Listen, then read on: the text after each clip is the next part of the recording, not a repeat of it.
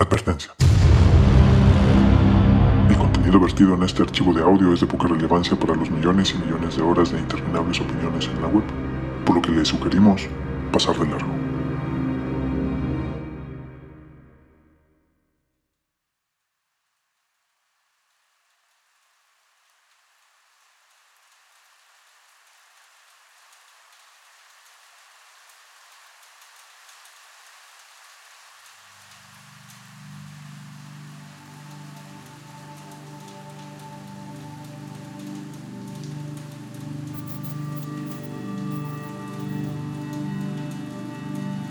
Han pasado casi 120 años desde que por primera vez en el mundo fue proyectada una película. 28 de diciembre de 1895 es la fecha en la que los hermanos Lumière cristalizaron un proyecto que significó descubrir una nueva manera de entretener, pero también de hacer arte. La evolución del cine va de la mano con el desarrollo tecnológico, pero también con la creatividad para desarrollar nuevas maneras de presentar historias que atrapen al público y lo maravillen.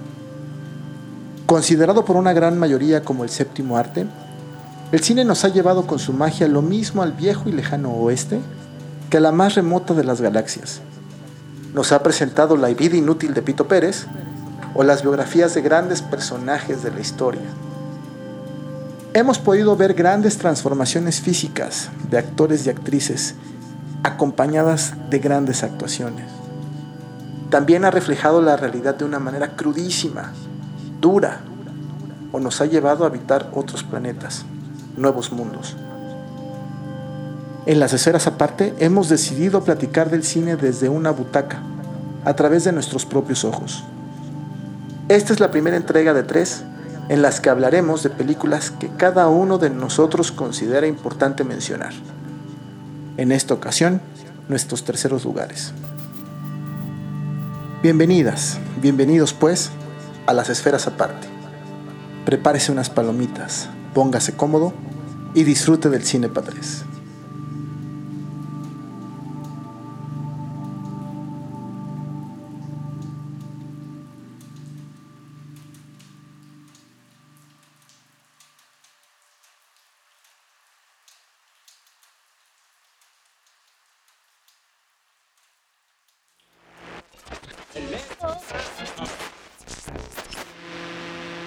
Sido tolerantes hasta excesos criticados.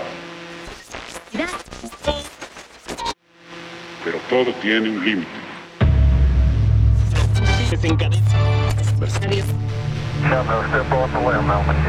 Las racias no tienen llenadera. Mientras al pueblo solo le entregan migajas. Con gorgojo. I love the Mexican people and their spirit.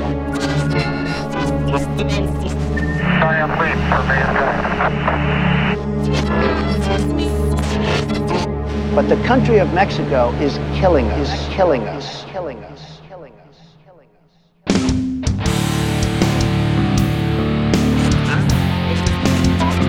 Nosotros queremos construir el socialismo.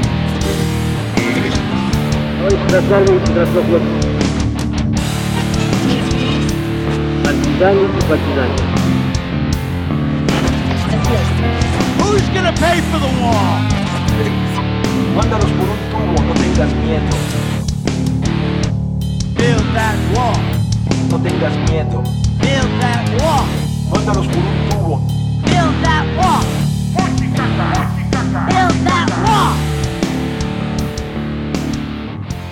Hola, muy buenas noches, tardes, días. Bienvenidos sean, como siempre, con el, con el gusto que nos da saber que nos escuchan y que hemos llegado hasta aquí, hasta nuestro capítulo 13 de Esferas Aparte, en nuestra segunda temporada. Yo quiero darles la bienvenida y saludar primero a nuestros queridos amigos, a mis queridos amigos coanfitriones, eh, que ya a un año, ahorita platicaremos de eso, eh, estamos aquí sentados eh, pudiendo conversar de todos los temas que hemos podido ofrecerles.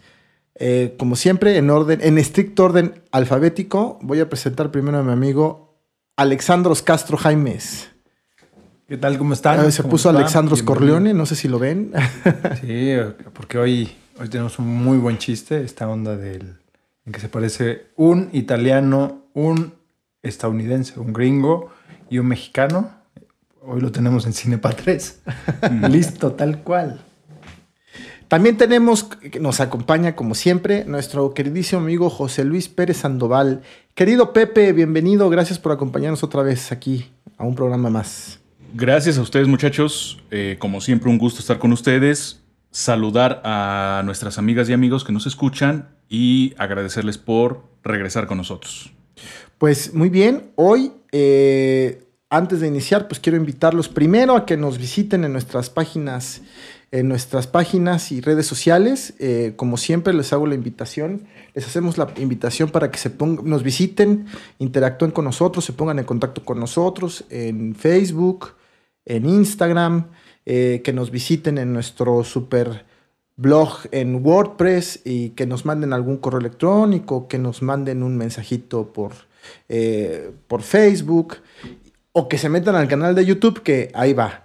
Todo, en todo somos esferas aparte, eh, a excepción del blog que es .wordpress, todo es directo, esferas aparte. Ahí nos van a encontrar y podrán encontrar un poco de lo, pues de lo que comentamos aquí cada que nos sentamos y nos reunimos. Y antes de iniciar este programa, también quiero eh, comentarles, agradecerles, porque estamos festejando. No va a salir este programa justo un año al año, va a salir como dos semanas después, pero estamos haciendo esta grabación justo un año después que salió nuestro primer capítulo. De hecho, nuestro capítulo cero, que si no me equivoco, amigos, el capítulo cero se estrenó el día 12 de junio del 2020, en la mitad de la pandemia. De la pandemia. Entonces, eh, pues en, en esferas aparte estamos eh, celebrando Bueno, un año. No, a la mitad, a- ahora sabemos que fue al principio. Exacto. Para, Ese- porque porque además más seguimos, se ¿no? sentía como Claro. la mitad.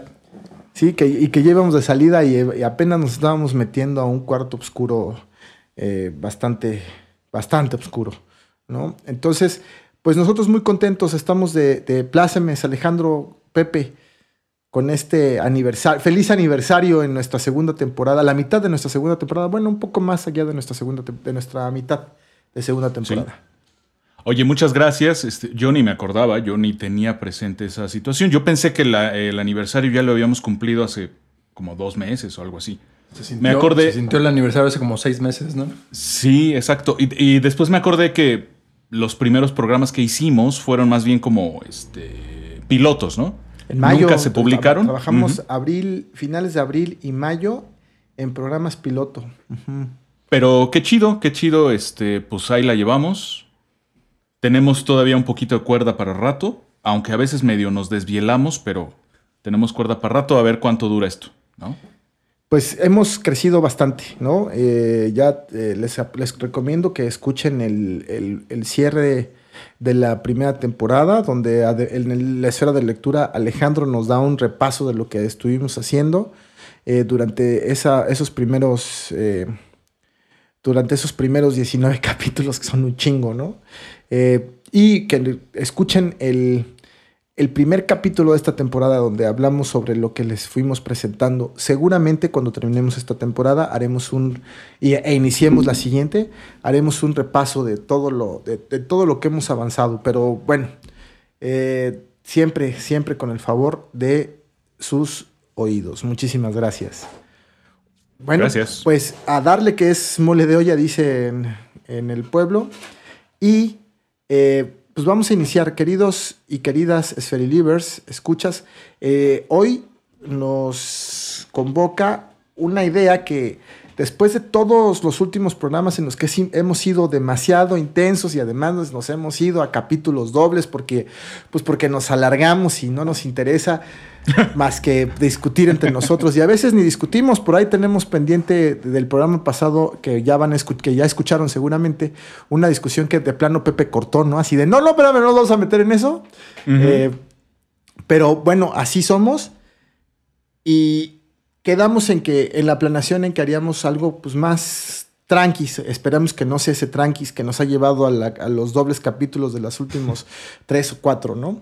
Eh, y más de entretenimiento. Entonces decidimos hablar sobre el top 3 de nuestras películas. Pero ojo, no es como en la temporada pasada en las que hemos hablado de películas que nos gustan o de, o de libros que nos gustan y que nos aventamos hasta tres programas. No, nos vamos a aventar tres programas, pero, pero en diferentes momentos, ¿no? Claro. claro. Es decir, hoy les aseguramos que solamente La vamos a hablar. pagó ya el. Sí, sí, sí. el No, pero además. Ah, bye, adiós. tenemos un compromiso con nuestros escuchas. Hoy vamos a hablar cada uno de nuestras tres propuestas. Cada uno tiene una, su tercer lugar en cine que deberíamos ver todos. Por eso se llama Cine para Tres, porque es nuestro tercer lugar de cada quien. Y entonces, eh, pues allá vamos, sin más, vamos a iniciar y bienvenidos a esta aventura que me parece que por el previo que tuvimos antes de empezar a grabar, se va a poner bueno. bienvenidos. Vamos. Por favor, permita el libre cierre de puertas. Bueno, queridos y queridas eh, Esferilivers, iPod escuchas, eh, no, podcast escuchas. Les agradecemos que estén con nosotros y bueno, vamos a empezar directamente. Voy a iniciar yo, que de pronto, así como Alejandro tiene de pro- sus preguntas raras durante los programas que nos sacan de onda, yo aquí lo saqué de onda desde la planeación de este, de este programa. Y entonces decidí que mi top 3 los haría ver. raras, cabrón. Los, lo- uy, espérame, güey. Los, lo- en, mi top, en mi top 3, en mi tercer lugar del top 3, los pondría yo a trabajar, a chambear, a ver películas. Además, mucho en función de, pues, incrementar su cultura popular y su, cultu- su, ajá, su cultura general. Eh, Acervo. Su acervo, claro, claro, su acervo cultural, que es muy vasto, pero les falta pueblo, mis chavos. Entonces, sí Nos era importante barrio, que, que- que tuvieran ese, este referente cultural que además se los voy a recomendar a todos. Y hoy, en este espacio, vamos a hablar ni más ni menos sobre nosotros, los pobres de Ismael Rodríguez, y que además protagoniza el ídolo popular, el ídolo del pueblo. Pedro Infante, que Pedro Infante aún no ha muerto. Ahí lo ven, ahí en la, en la Alameda, hasta la fecha, ¿no? Que ya no tiene edad para vivir, pero ahí anda, ¿no? Eh, y bueno, pues eso fue una sorpresa porque es, voy a dar mis razones, así de entrada, las primeras, y a partir de esto nos vamos a, nos vamos a descoser. Escogí nosotros los pobres porque me parece que es una película ícono del cine, de- del llamado cine o de la época llamada del cine de oro mexicano, que es justo esta época entre, pues que 1942 y, y el 54 más o menos, es este, lo, que, lo que se marca, que es cuando toda la industria eh, en Estados Unidos, la industria, toda su industria está enfocada a la guerra y a la posguerra, ¿no? A la inmediata posguerra, ¿no? Entonces, ahí es cuando, cuando el, el cine en México, pues estaba, estábamos leyendo en un documento que nos envió Pepe, estaba considerada como la sexta industria eh, en importancia en términos económicos en México.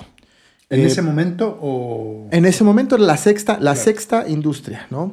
Entonces, eh, nosotros los pobres se convierte en un, es un dramón mayúsculo que además, que, ade- que retra- que- que retrata una sociedad chilanga, básicamente chilanga, en un, en- ni siquiera en un cinturón, no es cinturón de pobreza, es un núcleo de pobreza en la Ciudad de México.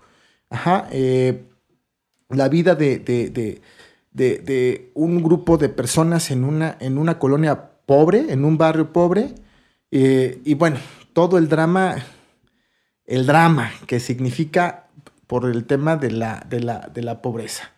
Entonces, eh, por eso lo elegí, porque además es una película, es un, eh, que es parte de una trilogía de uno de los, eh, pues un grupo de empresarios y de actores, un grupo empresarial que tuvo mucho éxito en ese momento. Y me refiero a las producciones de Ismael Rodríguez con esta mancuerna que hizo con, eh, pues con Pedro Infante, básicamente, con Blanca Estela Pavón.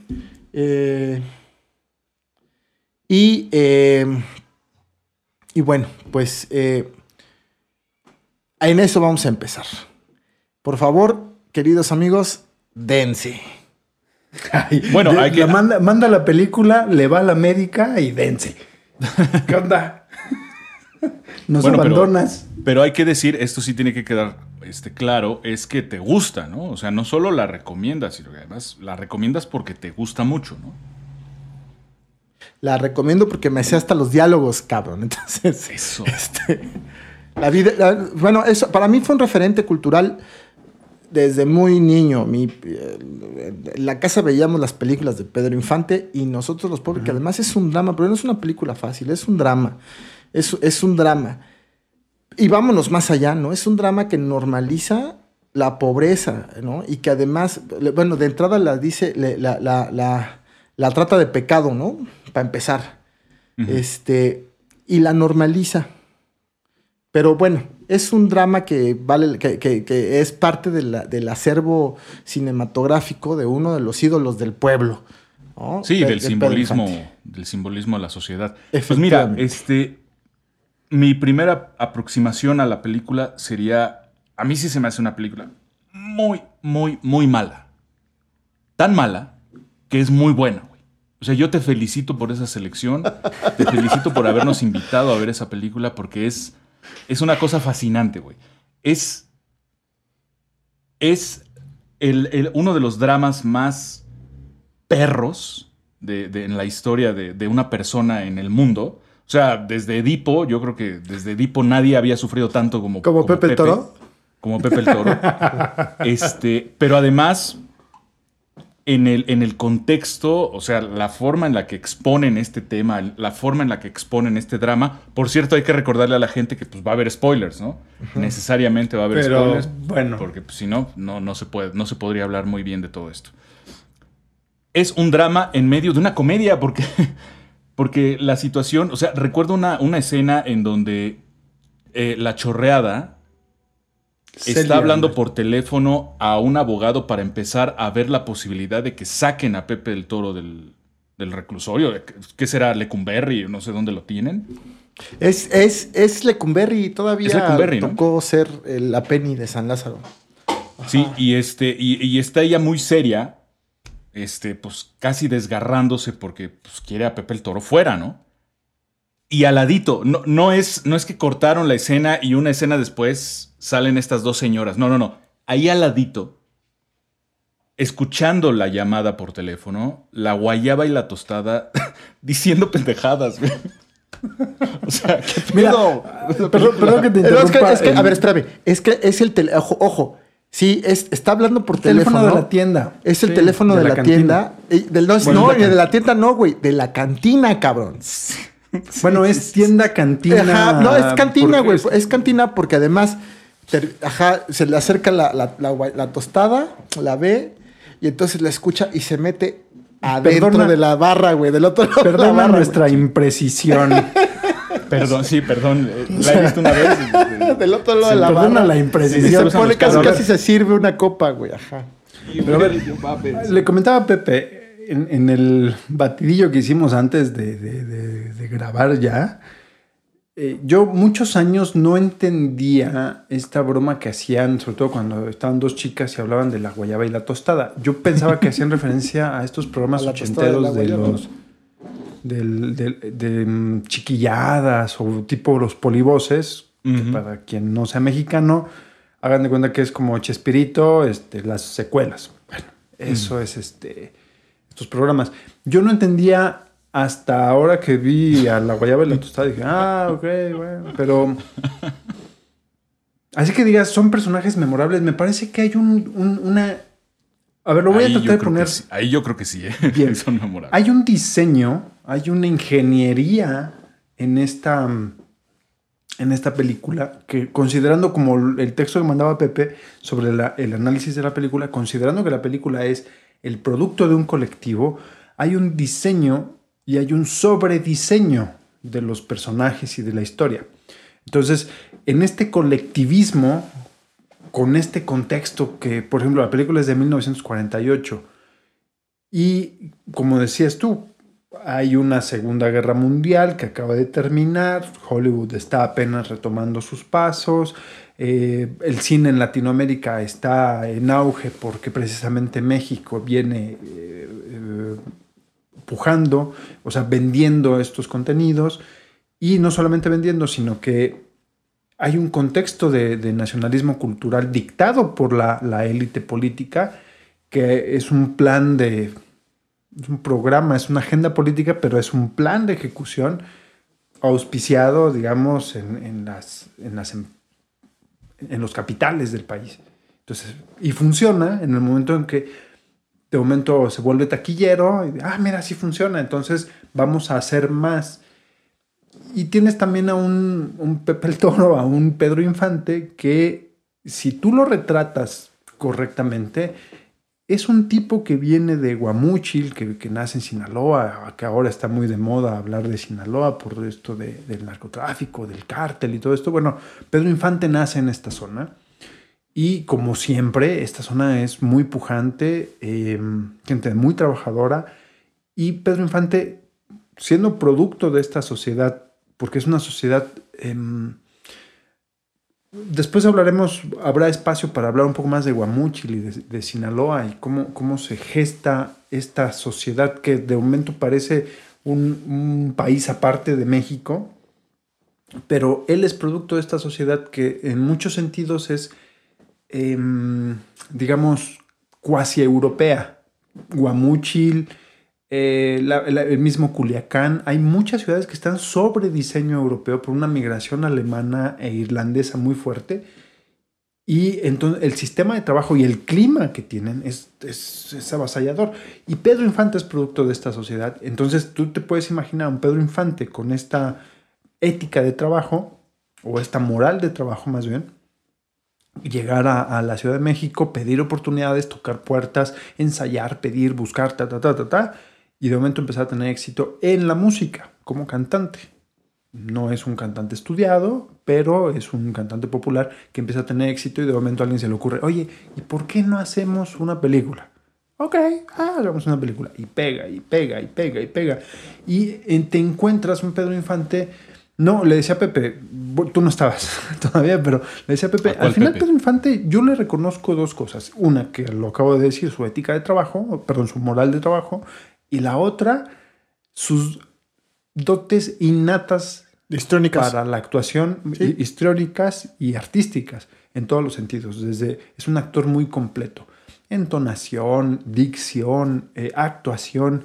Entonces, cuando tú ves a ese Pedro Infante así, bueno, en, esta es de las, no es la primera película, pero es de las primeras películas en donde Pedro Infante en, ya es un protagónico consumado a mí me parece que hay otros, otra versión de Pedro Infante, por ejemplo, en dos tipos de cuidado, en toda máquina, donde él se lleva la película, es toma el dinero. Ah, lo que pasa es que es justo, justo me parece que, que esta película de Ustedes los ricos es el primer protagónico, el primer protagónico, aunque ya venía de los tres García, o sea, justo venía de los tres García, no de los tres Huastecos, es el primer protagónico en el que ya es una estrella consolidada y ya él es la estrella de la película, ¿no? Comparte, comparte escenario, comparte créditos con, con Blanca Estela Pavón, que también ya es una actriz de la época consolidada, muy consolidada, pero él es, eh, es Pedro Infante, la figura del cine nacional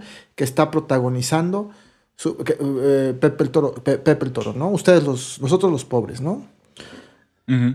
Sí, y Allí, eh, justamente, bueno, se está, se está construyendo un, un ídolo, ¿no? Están, están construyendo un, pues perdón, pero es una mercancía.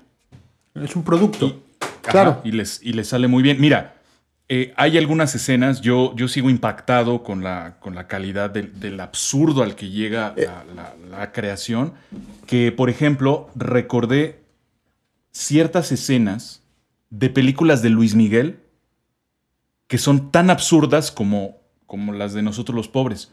Y justo, o sea, lo traigo a la, a la, mesa porque evidentemente también con Luis Miguel se trata de la construcción de un personaje para ¿Tiene más poder de una venderlo. película? ¿Quién? ¿Luis Miguel? Sí. ¿Luis Miguel? Luis Miguel. Eh, pues si no me equivoco, tiene por lo menos unas dos o tres, ¿no? como 10, güey. Una, aquella famosísima escena que se la recomendamos mucho, sobre todo a la gente extranjera, para que entiendan la, la potencia surrealista que es México, donde le cortan las piernas. ¿Cómo a- no? a Que, ajá. Así, y que empieza a Es decir, una "Mis película con piernas, Lucerito, piernas", además. Exactamente. Sí, Sí. sí.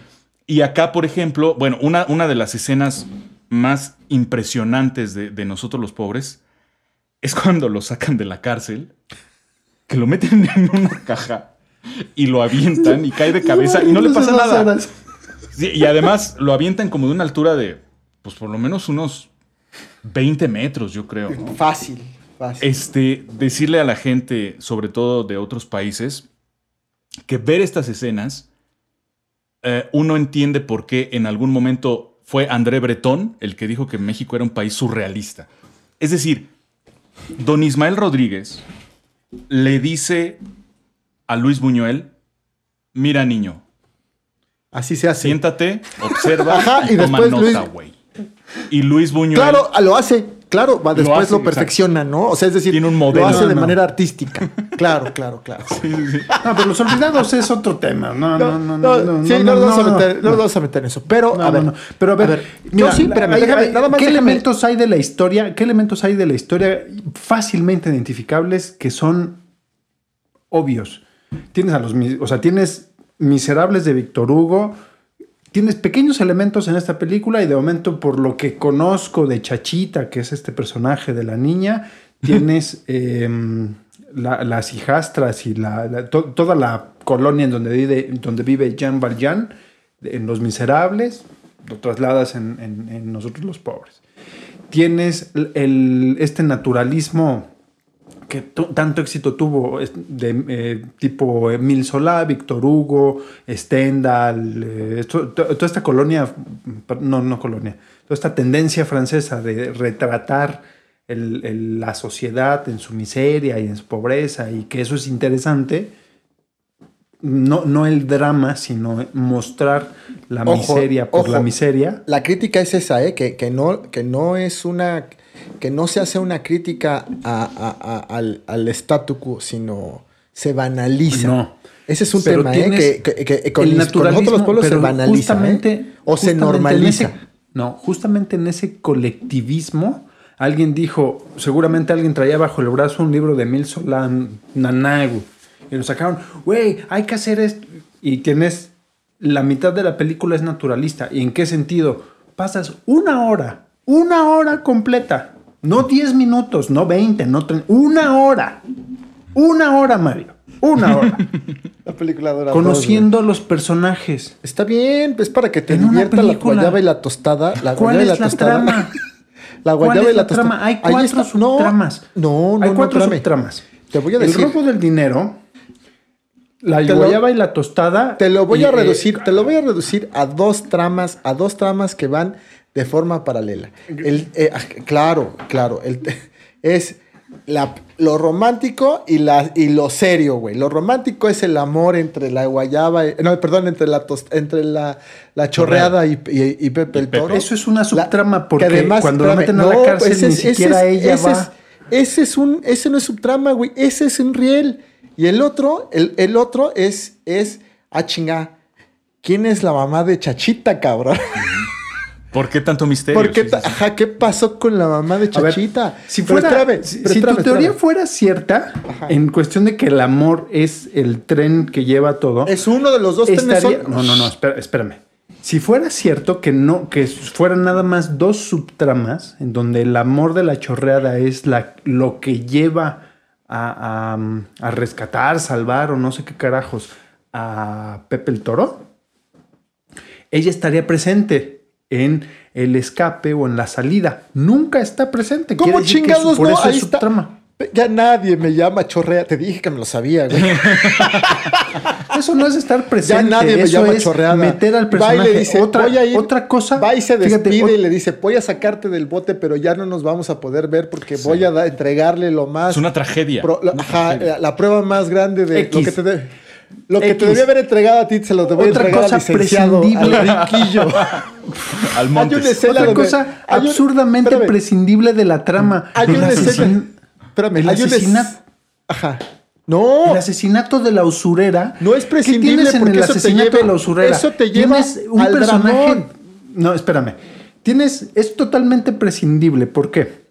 Si no matas ¿qué necesitas para meter a Pepe? O sea, la idea es, busquemos una forma para que Pepe el Toro llegue a la cárcel porque una, la mitad del drama está en la cárcel. Perfecto, ¿cómo lo vamos a meter? Entonces hacen una mesa de ideas, me imagino yo, y entonces alguien trae otro cabrón de la mesa de ideas, saca su libro de Dostoyevsky y dice, Crimen y güey, castigo". Raskolnikov mató a la usurera, o sea, casualmente a la usurera. Fíjate y la mató espérame. en su casa. Espérate. Y la mató en su casa y quedó tendida en la alfombra, si mal no recuerdas, en Crimen y Castigo.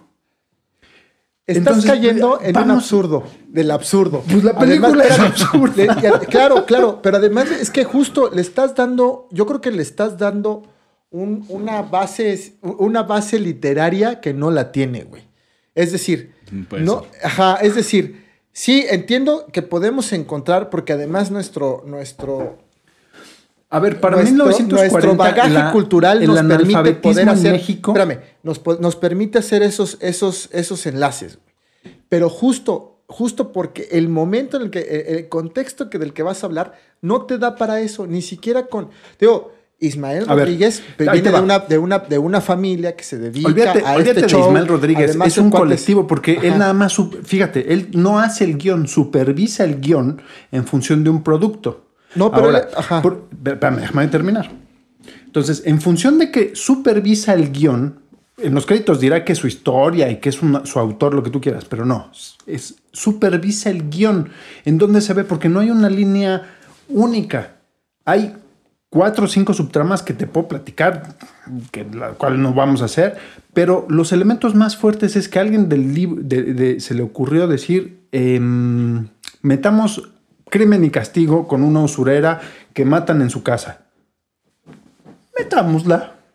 Y de momento, ah, y ahora metamos, Metamos lo que a caiga, un güey. tipo, tipo el, como si fuera este em, Edmundo Dantes a la cárcel para que escape en una caja como Edmundo Dantes, como el conde de Montecristo. ¡Oh, chingo! No, bueno, metámoslo. pero- pero- pero- y luego no, güey, metamos. o sea, pero él y entonces permiso, metamos güey. el naturalismo de Emil Solá para dijo, "Mi retratar la, la no vecindad creyeron". de mexicana. ¡Ah! Metámosla. Y metamos a los miserables con Chachita y con la guayaba y con. Y además. yo Bueno, estoy es un, con- cóctel, ajá. es un cóctel explosivo muy interesante. ¿eh? Yo estoy de acuerdo contigo, es un absurdo. Efectivamente es un absurdo. Es un absurdo. Y, y- y es el, el drama llevado a su, al, al- al- máximo. Es decir, y cuando llegas al máximo, a veces hasta te da risa, cabrón. O sea, es decir, tú cuando estás viendo el drama de Chachita porque le está diciendo a la, a, a- a la señora, muérase porque en lugar de usted, eh, eh, en vez de que estén ayudando a mi abuelita, le están ayudando a usted. Y entonces llega el escapado de la cárcel y le dice, cállate, es tu mamá. La otra voltea y dice, No, no, no. espérame. Cállate. Claro, no, no, porque es tu madre. Tu madre. Es tu madre. Y la otra voltea y empieza, no te mueras. Entonces, güey, es... Te da risa, cabrón. O sea, Sí, es- sí, sí. en vez de llorar, te da risa. Es llevar al absurdo eh, eh, eh, eh, el, el tema. Pero bueno, Es un extraordinario Ojo, carnaval yo, esa película. Yo quisiera llevar, yo quisiera llevar, yo lo quisiera, ya quisiera llevarlo al, al- al otro lado de la seriedad. Tú lo llevaste al lado literario, yo lo quisiera llevar al lado socio- sociocultural. Déjame insistir. Creo, estoy de acuerdo contigo, ¿eh? Estoy de acuerdo contigo. Creo que le estás dando demasiada importancia al, al- al- al- al texto, al texto. Creo. No creo que sea tan, tan, tan, tan por ahí. Pero, pero, sí O sea, considero ver, espérame, que. Espérame, pausa. espérame. O sea, espérame. ¿te parece una casualidad que una usurera la maten en su casa, en No, su alfombra? no, no, y además- Y que no tenga que ver con Dostoyevsky. No, no, no, no, no, espérame. Me ¿Te parece una coincidencia mm, puramente No, una me parece casualidad un de la ejercicio- vida me parece un que, que lo tiren en una extremo, caja de la cárcel extremo. en un, en un, de una torre como el conde de Montecristo? O sea, No, me son parece- meras me pa- casualidades. No, no. Cualquier parecido parte- con la historia parece- literaria Me parece que es, te digo, insisto, es el drama llevado al máximo, güey. El- porque es drama tras drama. Y espérate, te quiero Mira, platicar. Espérame, te quiero drama- platicar. Te quiero platicar. Es una trilogía, cabrón. Y No. la segunda, espérame, la segunda, la segunda que es ustedes, nosotros, ustedes los ricos, ustedes los ricos, no mames, no mames el drama, o sea, no se acaba el drama. Y espérate, para acabarla de chingar, fíjate, no se acaba el drama, güey, pero es así de este cabrón. El coyote calamidad se queda corto, cabrón. O sea, es así de, güey, no mames, no puedes dar un paso porque te vas a caer a un hoyo. ¿Pero de dónde? Porque te lo acabo de poner, cabrón, ¿no? Sí, o, o- si no te lo, si te lo saltas, eh, te, cae encima un piano, güey. ¿No? Así, así de drama, así de dramón. Y espérate, la tercera parte, que es la de Pepe el Toro, güey, o sea, todavía está envuelta en un drama de la vida real, cabrón, porque, espérame, resulta que cuando iban a empezar a grabar, que ya venían grabando varias películas, ¿no? O sea, es... Ah, espérame, ya- resulta que cuando iban a, a- a grabar, ya se van a poner a grabar eh, Pepe, Pepe el Toro, que es la tercera parte, y madres, Blanca Estela Pavón se muere en un accidente aéreo, cabrón. Sí, sí, sí. Entonces, ¿cómo empieza la otra película? Pues el güey pobre, pues ahí con las fotos del niño, que en las, el hijo, ese hijo que vemos al final, que tienen, el Torito Junior, que, al fi- que en la segunda En le ponen dos, así. Bye bye, en, ¿no? En la 2, pero además muere de una manera tan trágica, cabrón, que, no- o sea, No, eh, ya, des- ya, no, es desgarrador, cabrón, ¿no? Sí, sí, sí. Espérame, y luego, bueno, Dios, Diosito, que todo lo puede y que ve a sus hijos, los pobres, los premia o los compensa con el nacimiento de gemelos, ajá, de dos gemelos. ¿A quién? A... A, a la chorreada y a la Pepe. chorreada y al Pepe el Toro, ¿no? A- con gemelos. O a Toro Pepe. A Toro Pepe, güey. Con dos gemelos, güey. Bueno, pues como se muere la, como se muere Blanca Estela Pavón, pues la historia te, la- te lleva diciendo, te inicia diciéndote, güey, pues se murieron en un accidente de tranvía, cabrón, aquí en la- ajá, con todo y niños, güey. O sea, Pues es el tango alegre, Es ¿no? el drama, güey. No, no, no, el drama. Imagínate que en la tercera se dedica a boxear porque tiene un buen punch. El cabrón lo vimos en la primera, güey. Le- se- se putea en, la, en la Bartolina que le llaman, que es la celda de la primera, o sea, hay un antecedente. Sí, güey. Se chingó a tres, cabrón, y todavía le, le- le picó el ojo al otro cabrón. Sí, no, no, es un buenazo. O sea, es no Es, mames. pa- es ni- para que ni- cuando llegues a Pepe el Toro no te extrañe, que, que no haya, que no falte hilo conductor, que no falte congruencia. Güey, güey. en la, Exacto, terce- exacto. en la tercera O se no, vuelve boxeador. Tiene, tiene sus antecedentes. o en sea, la tercera se vuelve boxeador y mata de un chingadazo en el corazón en pleno en plena pelea por el título a su amigo cabrón con el que está luchando. O sea, es un drama, drama, drama, drama por todos lados, güey. Es así de Infinito, ¿no? Acostúmbrate, Mira, es- eres pobre, tienes que sufrir, pero ojo, que este es el tema, este es el tema.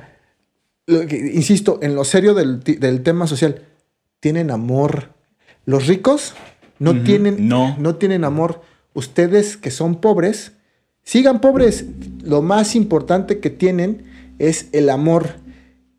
¿Para qué quieren dinero y los sufrimientos que tienen estos, no? En una época en el ahora sí, el contexto, cabrón, que es el contexto del, nuestro primer presidente eh, de la posrevolución, que es civil y que, que ade- y además es eh, se metió de- de- de Pero es el más derechista de los últimos no, 20. espérate, deja, déjalo, deja, es, es, es de los gobiernos más corruptos que tuvimos, ¿no? Ese, es- se, se mete de empresario, él y todos sus amigos, cabrón, ¿no? En, en este, en este rollo de la, de la, de, de- de la bonanza posrevolucionaria, ¿no? Entonces, eh, el mensaje, es que ese es el tema, güey. O sea, eso es a lo que yo quería llegar. El, el- el tema es, Tema profundo. Eres feliz pobre, eres feliz por pobre, güey. Sigue así. Y finalmente es lo que te venden y la gente es en lo que se queda. Porque además, lo que les ¿Qué decía yo al principio. le haces a tu película favorita, cabrón? Lo que les decía yo al principio, finalmente nosotros los pobres es un icono de la cultura mexicana, de- del cine mexicano, de la que ha trascendido y que además se han hecho estudios sobre eso, pero además hay referencias en programas, hay referencias culturales hoy en día eh, que se hacen de, de esas películas, güey. Entonces, Sí, es mira, una obra, en ese Están- sentido es una están obra filtradas inmortal. a Carlos Monsiváis. No, no, no, no, ve, no, no, no. Y para ve, ve la- ve, contar. hay- ve, los programas de televisión, todavía películas, películas que se hacen hoy día tienen como referente estas, est- esta- estos Bueno, eh, elementos de, de ver, nosotros, los si pobres, quitas- ustedes, los si ricos del cine de oro, ¿no?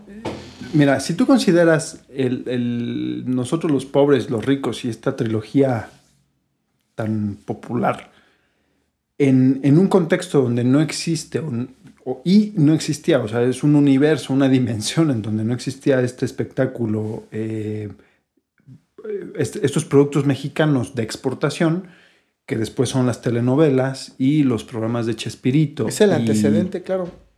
o sea, si tú ves ese universo, no es tan mal producto. Tiene cierta renovación melodramática, si tú quieres. Ahora, siendo el antecedente, no inmediato, pero siendo el abuelo de toda esta gama de, de- contenidos, es difícil, ¿eh?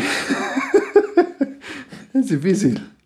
Un par de, un par de notas ya casi nos andamos yendo, ¿no? Creo. Ya casi un par de notas. así que si quieren ir cerrando, vamos, adelante. Un par de notas que me gustaría, no me, no me gustaría dejar pasar.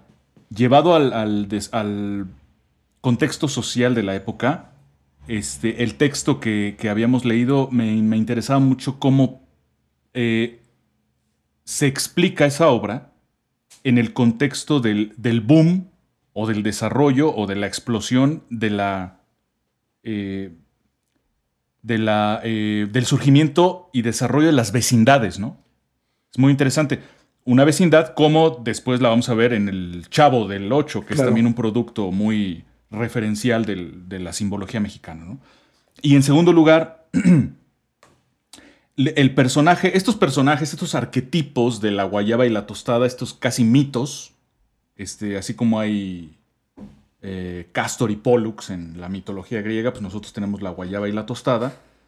Eh, ¿A cuántas amigas no nos recuerdan, no? ¿Cuántas buenas amigas no, este, no nos pueden, no, no nos recuerdan y no nos, no nos vuelven a la mente cada vez que vemos a esas dos damas, ¿no? A esas dos señoras. Que Esos son los dos aspectos. Oye, que son sacadas además, entiendo que de, de, pues, del cine, del teatro de revista, ¿no? O sea, finalmente Sí, de la son un- comedia de la época. son un Se espectáculo incorporan. las señoras, ¿no? O sea, la verdad Y es que son un espectáculo. Y también los señores, estos, también estos como teporochitos, este, Topillos y el topillos Planillas. y es, esos dos. Son también, tengo entendido que son rescatados del ambiente del vodevil, del, del- de la comedia eh, de barrio que había en la época, y se les incorpora, ¿no? Sí, tienen esa función, pero el antecedente inmediato lo tienes en las obras de teatro de la, de la Edad de Oro del teatro español, donde tienes estos, los corillos y los entremeses. Entonces, tienen la misma función en el vodevil, que es en, en México es la carpa mexicana, donde sale Cantinflas y toda esta, esta generación, que justamente en, el- en la época de oro inflan las taquillas. em, pues tienen este antecedente, o sea, tienen esta función de entremés y de entreteloneros que en un, en un teatro tienen esta función del cambio de escenografía, mientras que en, en este tipo de películas la innovación, si se le puede llamar de alguna forma, o el, el refresh de, de esta, o la actualización de esta forma es cómo, cómo interactúan en el cambio de la, la, la trama. Pero ojo, tienes cuatro o cinco subtramas que no son centrales y que por, ellos por eso fungen o tienen este, esta importancia en la historia, porque no tienes una trama. Pero bueno, Porque si- ¿cómo podría Mario durar una película así? el amor. Así, Bueno, así dos a ver, horas. notas. ¿Cómo Tres podrían, tomos, cómo podrían, cómo podrías durar así dos, dos, dos horas, No no? tengo idea. Pues ahí está. Por eso lo hace. Ok, No tengo bueno, idea. De hecho, no debería. Mis pues notas a ver, finales. permítame eh, de- pedirles que me digan sus conclusiones para terminar este, este primer bloque con nuestra sorpresa. A ver, es una película violenta. Es violencia más violencia en muchos sentidos. Tiene muchísima violencia. Eh, es una violencia hoy día intolerada. eh, no tiene, es de hecho sin sentido. Eh, la base de la película es violenta. El, el hecho de que el padre golpea a la, a la hija y después miente que se pegó la... Ay, bueno, y además viene este, este pecado cristiano del arrepentimiento y el castigo, que es típico, o el arquetipo, lo que mencionaba Pepe, de, eh, o que tú también decías, de la pobreza y cómo el castigo de la pobreza y la autoflagelación, en donde le pega a la hija y entonces se rompe la mano contra la pared en, eh, en función de la autoflagelación. Que también es una escena Entonces, muy violencia violenta, más ¿no? violencia injustificada y justificada simplemente por el autoritarismo. Entonces, una justificación cíclica muy constante, la infidelidad como marco, todo mundo es infiel a todo, o sea, la premisa de la, de la película es la infidelidad, la normalización de la infidelidad. Pepe el Toro es infiel, pero así se la acepta. La chorreada puede ser infiel, pero se acepta. Entonces, el licenciado Montes, que es, es infiel, entonces, entonces las infidelidades son el marco conceptual en donde están muchos de los de los de, de las subtramas. Eh, el, el, marco en el que está, en el que yace toda la película está al principio y es bien importante.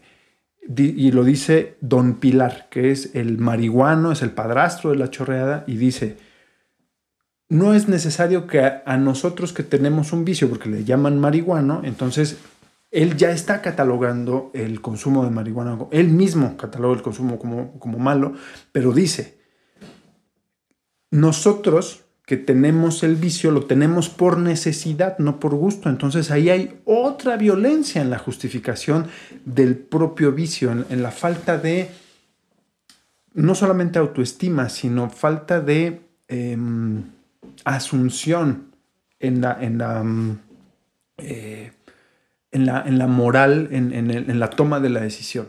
De decir, bueno, pues sí, soy vicioso o me gusta fumar marihuana y punto. Ah, no, aquí es el agente externo el que causa la, adicción, no es una decisión propia. Entonces, esa, es, esa, esa declaración es bien importante porque es la que, la que genera toda la película todo es un agente externo. Nunca nada es responsabilidad del personaje, de ningún personaje. Pepe el Toro no es responsable de haber entrado a la cárcel, no es responsable de haber perdido el dinero. Don Pilar no es responsable de ser vicioso. La chachita no es responsable de... O sea, nadie es responsable de sus actos. Eh, la vida, el arque, ustedes ya lo mencionaron, pero la vida, el, el, retrato de la vida urbana es este, es el retrato de la vida urbana chilanga, naturalista, como lo había, dicho yo con lo de Mil Sola, y algo bien importante que eh, no sé si está soslayado, pero o está obviado, pero es el acento retratado en la película, el acento de eh, ese arquetipo del chilango acento cantadito está presente, pero ya está avejentado o sea, está presente el acento chilango y ahora a mí me queda la duda, 60 años después de esta película, 70, de cómo se veía o cómo sonaba el acento chilango en ese momento, que está mal retratado en esa película y en las películas de Buñuel más o menos va por el estilo. Entonces, la recuperación de, este, de estos sonidos, estas cadencias sería importante y ponerles atención. Pasamos Híjole, a ver, vas Pepe, ¿y algo más que quieras a, a, a agregar? Pues mira, este, a mí me parece una, una recomendación excelente. Eh, es una obra de extremos, como ya lo hemos, lo hemos dicho. Este, es tan mala que es muy buena. Eh, es, sobre todo a, eh, a estas alturas de la vida, prácticamente cualquier mexicano ha visto Nosotros los Pobres. Bueno, de hecho, toda la trilogía, ¿no? Nosotros los Pobres, Ustedes los Ricos y Pepe el Toro si no es que han visto toda la filmografía, todas las películas de Pedro Infante. Eh, pero para nuestras amigas y amigos de algún lugar eh, que no es México, este, habría que decirles que es una novela, es una, perdón, una película encantadora. Es algo así como Los Miserables, pero contada por Chespirito, ¿no? Es algo así muy, extraño.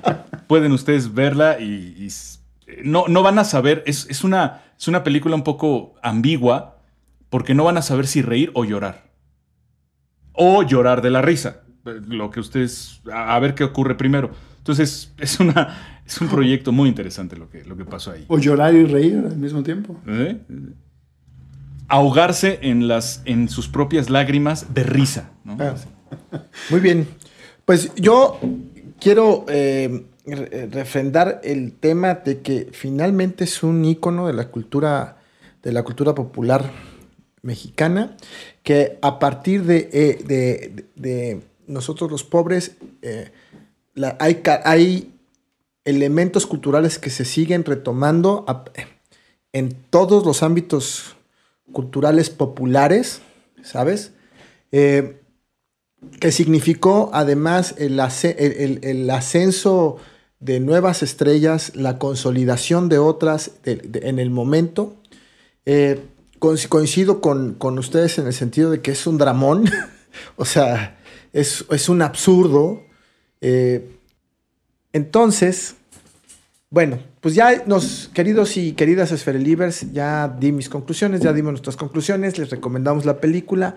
Siempre está la opción de que la vean o que no la vean. Eso es decisión de cada quien. Eh, yo considero que, que la deberían de ver. Se las recomiendo. Ya también Pepe se las recomendó, así que es dos a uno, a huevo. Las tres, las tres. Las Tre- tres. ok, tres, perfecto. La- Las la tres, sí, la trilogía. La trilogía. Bien, bueno, pues vámonos al siguiente corte porque se nos acabó el tiempo aquí. Vámonos con la siguiente, con la siguiente película. Estamos eh, en el siguiente corte les, en el regreso les diremos cuál es. Gracias, los invito a que nos sigan viendo y no nos abandonen. Nos vamos un par de segundos. Gracias. Dios. Bye.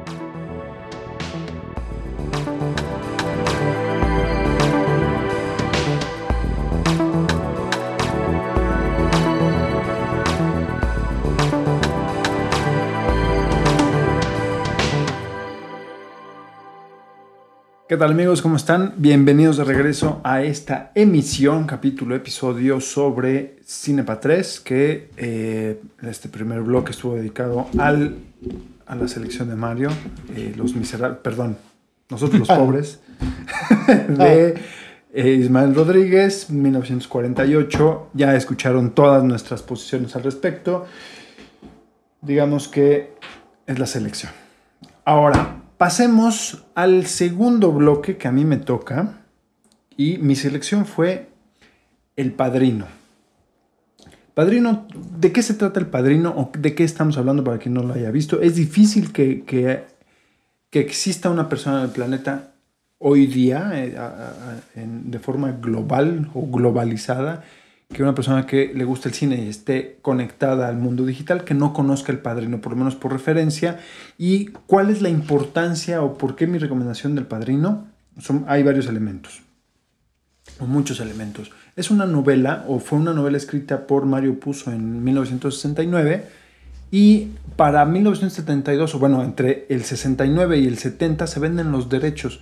El proceso normal de una película toma entre dos, de 2 a 7 años para la producción. Generalmente es de 4 a 7, que implica la creación del script, encontrar el productor, encontrar la empresa que lo va a financiar, encontrar a los inversores que van a poner el dinero, formar el equipo, elegir al director, que el estudio lo apruebe, etcétera, etcétera, etcétera. Son procesos muy largos. Son procesos que pueden llevar hasta 7, 9, 10 años, dependiendo del proyecto, el monto y, todo lo que implica.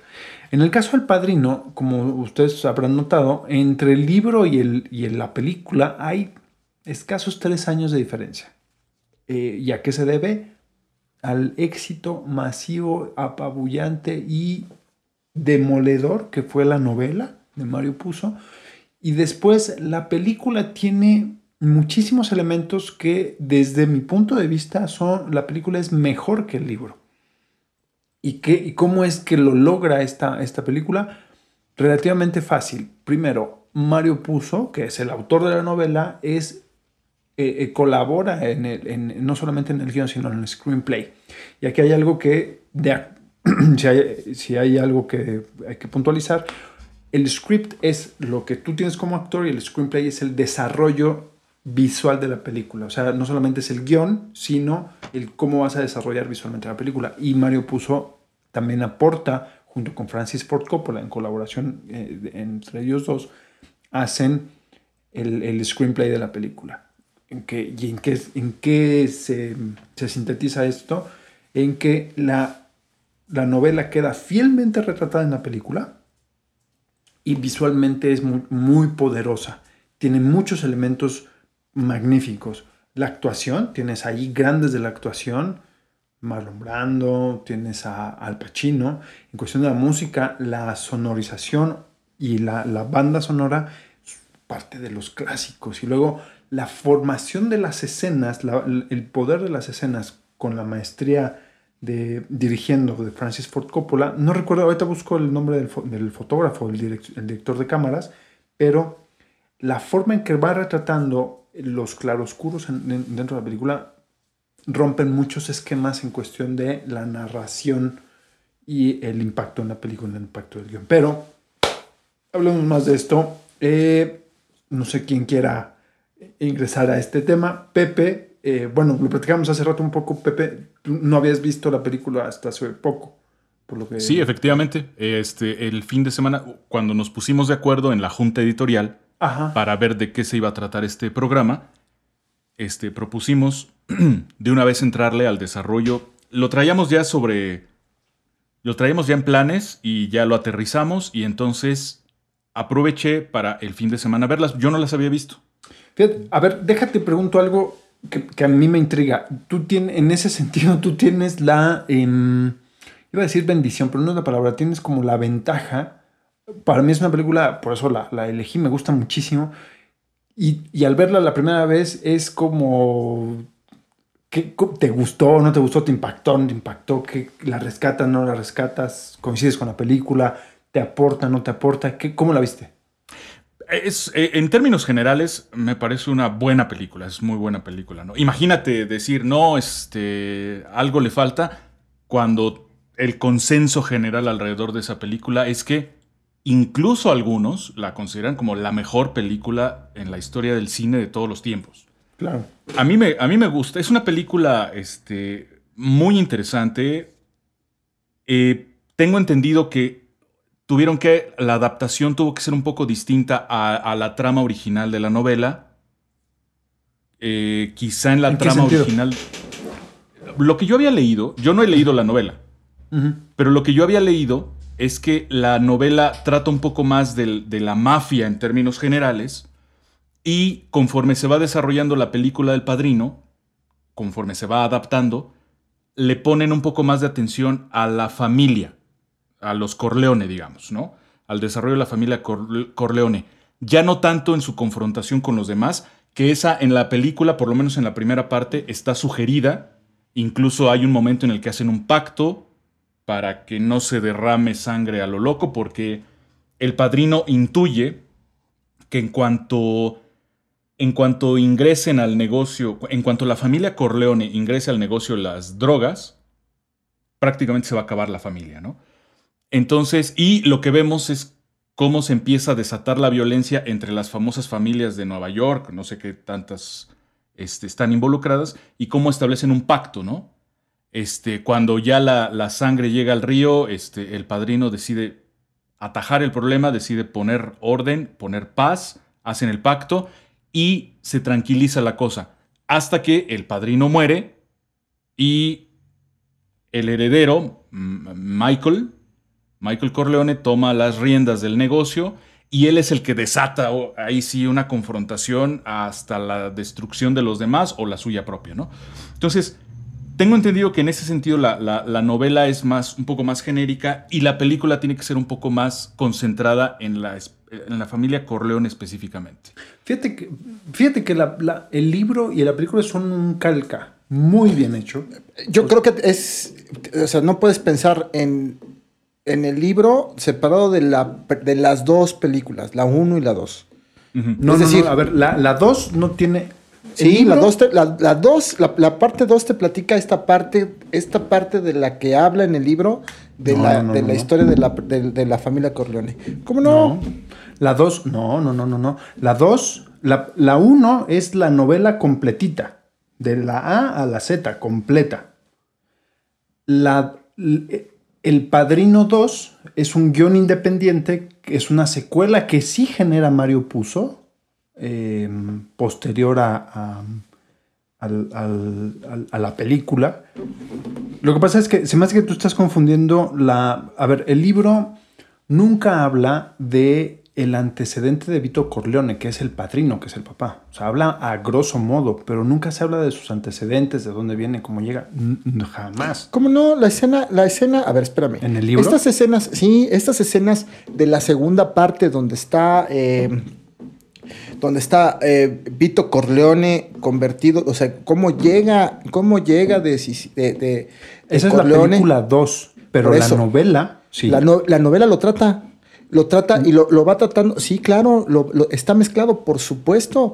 Sí, por supuesto. Esa es la, lo- esa es la interesante de la, de, de- la conjunción de, hecho, las dos lo que películas. hace- a ver, la 1 empieza con la boda de Connie. La novela Ajá. empieza con la, con la boda de Connie. Sí, sí, sí. Y termina con lo que. En la, la única diferencia entre grande o pesada entre el libro y, y la película es la, lo, que, lo que Kay, que es este Diane Keaton en la película, ella. ha- Hay, hay toda una sección de cómo Diane, perdón, de mm, Kay hace una introspección de la vida del marido y no se explica cómo las esposas de la mafia o cómo las esposas de la familia viven con todo el peligro y con todos los crímenes que hacen los maridos, ¿no? Dice, pero ¿cómo? O sea, y ella en esa introspección concluye que em, va, se, hace incluso católica, porque ella es una, una WASP,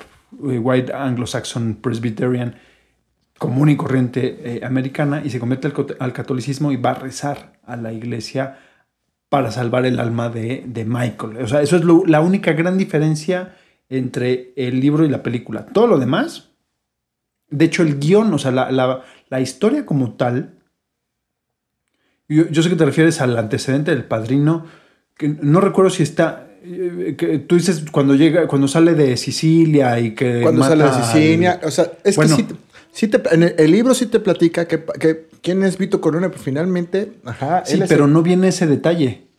El desarrollo del personaje, o sea, el desarrollo del personaje no existe. Lo desarrolla Mario Puzo cuando le dicen, oye, vamos a hacer, está tan buena la película que vamos a hacer una segunda parte. Y ahí sí desarrolla el personaje a fondo. Pero acuérdate que el personaje central, de hecho fue hasta en los Óscares y hasta para Al Pacino fue un tema porque en la entrega de los Óscares él dijo, a ver, eh, Al Pacino boicotea los Óscares del 73, precisamente por este tema. Quedan Marlon Brando, que es Vito Corleone, y Al Pacino quedan nominados al Oscar como mejor actor protagónico y como mejor actor de reparto, que es auxiliar.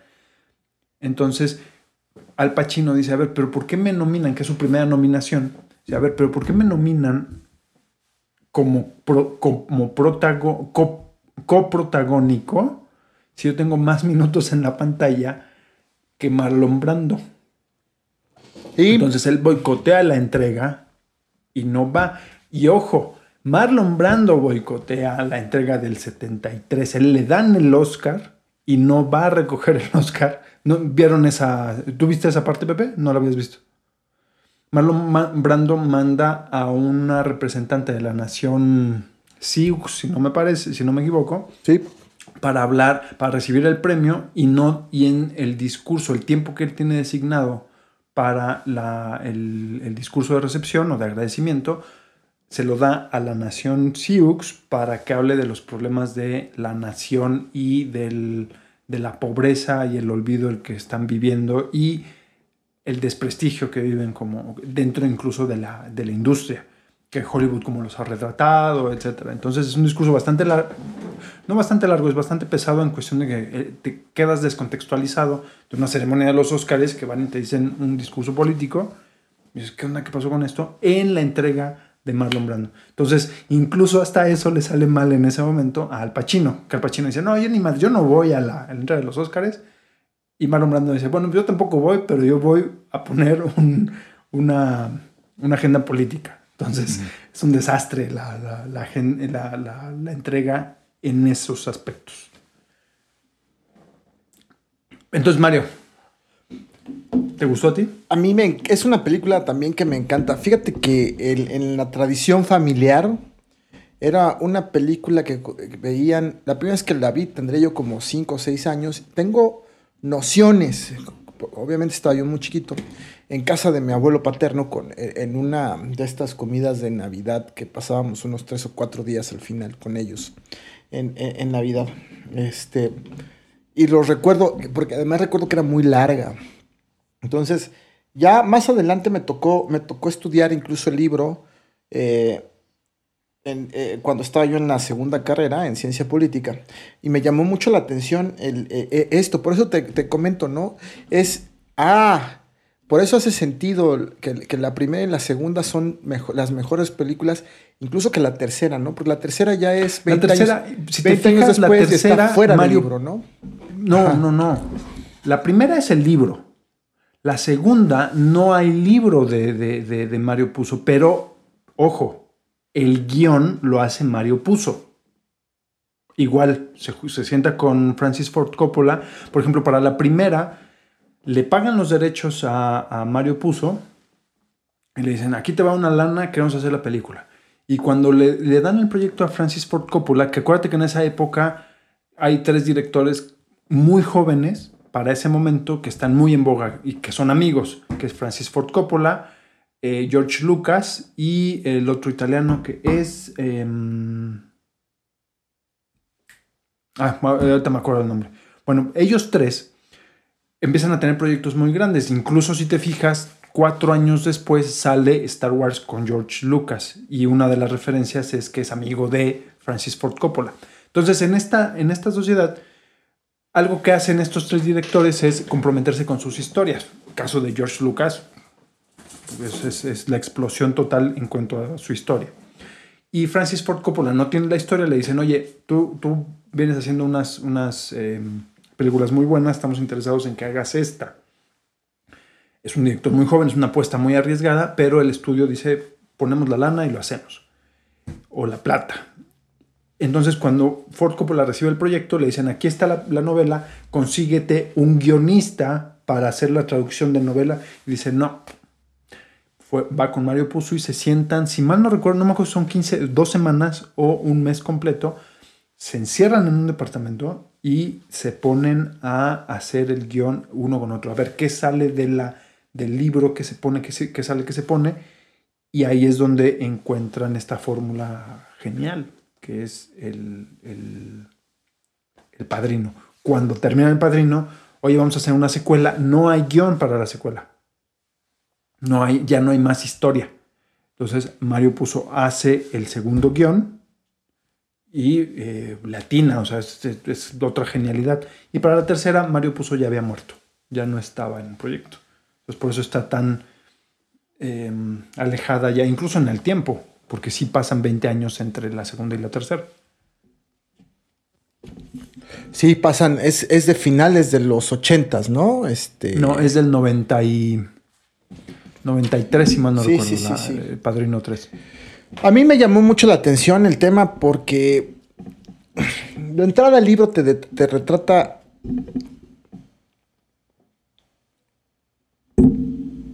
importantes reglas de la mafia, ¿no? Este, sí, digo, tiene que tocarlas, es decir, no se meten a fondo, ya lo habíamos platicado, pero porque además es un tema muy eh,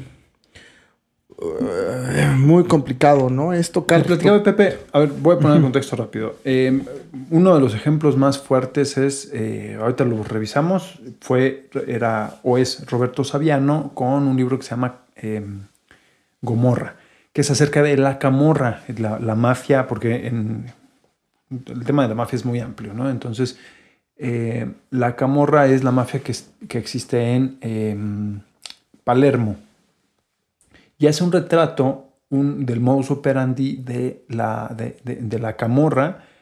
Y la misma camorra sentencia a Roberto Saviano por eh, difundir estos, que son secretos a voces, simplemente los difunde al mundo. Eh, y la camorra lo sentencia a muerte. Entonces lleva desde el, no me acuerdo si 2008, 2009, escondiéndose de, y, y- escondiéndose de la camorra o de, de- de esta, de este contrato que tiene abierto de- con los sicarios de la, de la mafia o de las mafias y el gobierno italiano le otorga seguridad por ser u- eh, por haber hecho un trabajo periodístico. Entonces eh, que al final es una novela no es tanto como un, documental. Eh, y Mario Puzo nunca tuvo estos problemas. Sí, el- por ejemplo, el personaje de Michael Corleone, le decía a Pepe, está basado muchísimo en Lucky Luciano, en Boxy Seagal. Eh, incluso si tú te fijas en la época en la que sale y en el momento en que está retratando, que, son- que es la, eh, 1947, o sea, es, es la segunda... Terminando la Segunda Guerra Mundial. Terminando la Segunda Guerra Mundial. Eh, ¿Por qué? Porque Mario Puzo no se mete en problemas, no habla de eh, la actualidad de ese momento. Para ese momento, en el 69, la mafia ya estaba mil años luz de lo que está retratado en la película. Pero sí hay una simbiosis entre el mito y la realidad. O sea, mitad que la mafia empieza a seguir patrones que vienen novelados y mitad que las novelas retratan patrones que ya se habían ficcionalizado antes. Casos muy concretos, pero sí, sí está esta simbiosis. Yo voy a remarcar, si me permites, querido Alex, una, una escena que es también un ícono de A ver cuál. la del caballo, cabrón. Porque además te permite. Te eso, esa es una de las escenas, además, más parodiada en, en- en- las- en la historia del cine. Yo güey. tengo, yo tengo otra, ahorita te la digo, y no es esa. Este.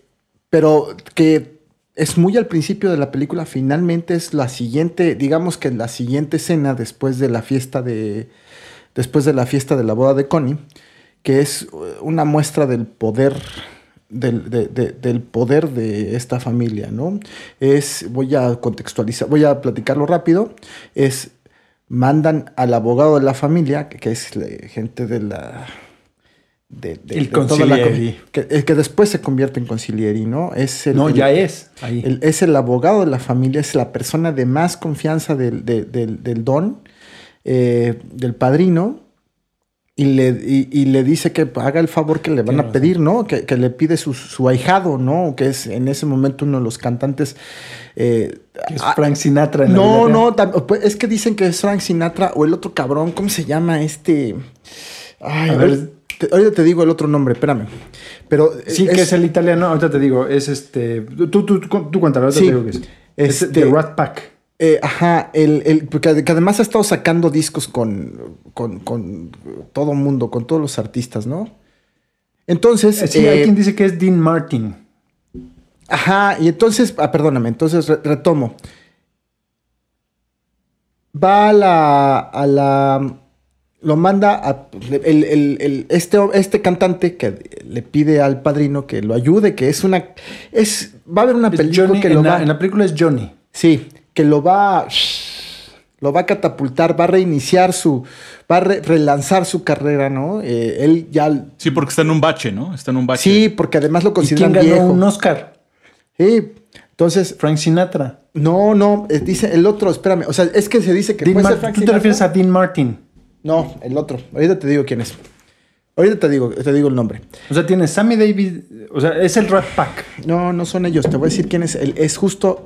Este. Pero ahorita te, ahorita te digo. Es otro cantante de, de- de- de- jazz de la época eh, que compite. Ahorita te platico el nombre. Pero espérame. Se dice que es. Puede ser Frank Sinatra o este otro. Este otro hombre.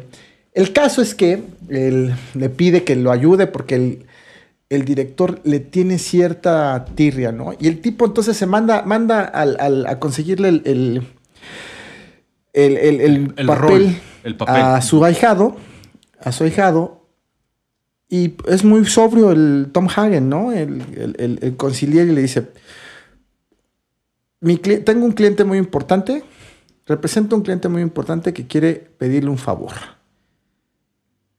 En saber, pues es esto, vamos a cenar a mi casa. Y el, el- el director, una esta escena también de poder, ¿no? Tengo un chingo de lana, ve a mi casa, ve mi caballo, tiene un caballo que vale más que la casa, güey. El, el- y ya en la cena le dice, Nel, no sé quién sea su cliente, pero no voy a darle el trabajo a este güey porque abusó de una artista que estaba preparando y la perdió. Nel. Remarcan en la historia que el, el- el- el director es judío, ¿no? Entonces, bueno, es última palabra, ok. Y se va, deja a Tom Hanks, no pierde la compostura, termina de comer, o sea, termina su, lo que está, su bocado, se para, se despide y se va. Y se va porque lo llevan al aeropuerto y lo embarcan. Y entonces la siguiente escena es en la mañana, despertando todo mojado, se ve el director entre sus sábanas de seda. Y, al amanecer es, ¿qué pasa? ¿Qué pasa? Abre y no está mojado, es sangre. O sea, está mojado, pero no es agua, es sangre. y además ve la, la, la- cabeza del caballo pura sangre en, en- en- en- su cama. O sea, que te plantea muchas cuestiones, ¿no? ¿Cómo, sobre todo cómo, ¿no? ¿En qué momento y de qué manera, ¿no? Fue que se pudo haber hecho eso. O sea, te demuestra el poder. La idea es demostrar el poder de la familia, ¿no? Y lo hacen, y lo hacen muy bien. Esa escena es muy recreada, o sea, es muy parodiada. Hay incluso hasta los Simpson, cabrón. Tienen una parodia de, Esa- o sea, tú, de esa escena. ¿la escena que más te gusta de- del padrino es Yo- esa? no, eh, no, digo que es una de las escenas más que, digamos, representativas. Ajá, y más recordadas en la historia del cine gringo, güey, ¿no? Esa, digo. Sí, porque se por supone ahí que estaba ilustra... leyendo, por ahí, perdóname, Pepe. Sí, sí, sí, adelante, adelante, adelante. No, no, dime, dime. No, es que te iba a decir que para mí esa escena tiene que ver algo también con la cuestión de, de- me preguntaba Alejandro si me había gustado o no y me quedé a medias. Esa escena representa la capacidad y el poder que tiene este señor Corleone o, la incluso la familia Corleone que básicamente gobiernan, ¿no? Este, justamente yo lo que iba a decir es la ¿Por qué hasta ahorita la vi? Digo, yo no soy tampoco muy, muy cinéfilo, me pasa algo muy parecido a lo que me sucede con las series. Suelo tener poco tiempo, entonces este, pues, veo muy pocas cosas, no he visto todo el cine que tendría que haber visto. Pero bueno, se me había resistido un poco el padrino durante muchos años y apenas necesitaba yo un pretexto para verla y pues fue este, ¿no? El, hacer estos programas, entonces ya la, la vi. Eh, lo que pasa es que el tema de la mafia no es mi fuerte. No es que me llame mucho la atención ni la historia de las mafias, ni, ni su presente, ni pues lo que hacen. Pero sí hay una cosa que me gusta mucho y me, y me gustó mucho en la película. Aunque tengo mis. Tengo mis. eh, mis reservas respecto a algunas cosas, pero bueno, es el tema del poder y ese sí me gusta mucho. Entonces, me gusta la manera en la que la película expone esta estructura, o vamos a decirlo de otra manera, esta, el ejercicio de poder paralelo que ejerce la mafia, ¿no? Digamos. En este caso, la familia Corleone. Cómo básicamente este señor hace lo que se le da la gana sin ostentar un cargo público, sin pertenecer a una institución del Estado legalmente constituido. Es un ejercicio del poder muy interesante porque es paralelo al del Estado. Una de las cosas que echo de menos en... La tercera ya no me dio tiempo de verla.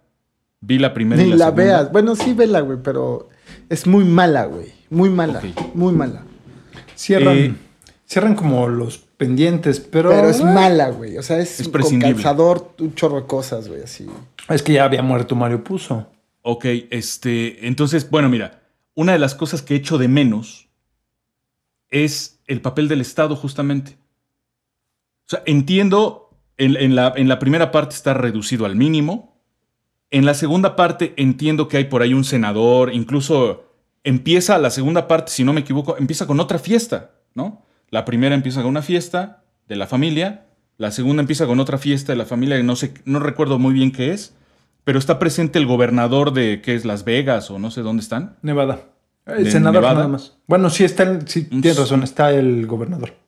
Y, y luego los va a acompañar, ¿no? Cuando hacen este viaje a Cuba, ahí anda metido también en la cuestión de los negocios. El senador. Cuba y todo. Entonces, pero no hay nada más allá de eso. Ahí, eh, Es decir- Pepe, Pepe, en esa historia ¿Sí? del senador, te la- así rápido, es lo invitan porque finalmente el objetivo es que el- limpiar el nombre y los de la familia Corleone. Legitim- legitimar. Efectivamente, ¿no? Es decir, que sea una familia respetable y sus negocios sean respetables. Es la promesa que le hace parte- a su esposa, a Kay, cuando están bailando, ¿no? Parte de este show es, es justo el- el- la, benefici- la beneficencia, ¿no? La- el altruismo, mejor dicho, de la familia Corleone. Entonces regalan, o sea, le- eh, donan para la universidad local un- muchos millones de, de dólares. Por eso invitan al senador. Y, en la, y de ahí, pues la cena es en la reunión donde el senador lo humilla, ¿no? Y le dice, Yo sé quiénes son ustedes, su tipo, yo no... Si quieren esto, si quieren entrar a los negocios del, del- del- del- de, de los, de, de las apuestas, yo les pido el tanto por ciento. ¿no? Sí, el casino. No, o sea, que es- se va De Mo Green. con, con el hecho, con el tema de que no se los den porque los, los, los humilla.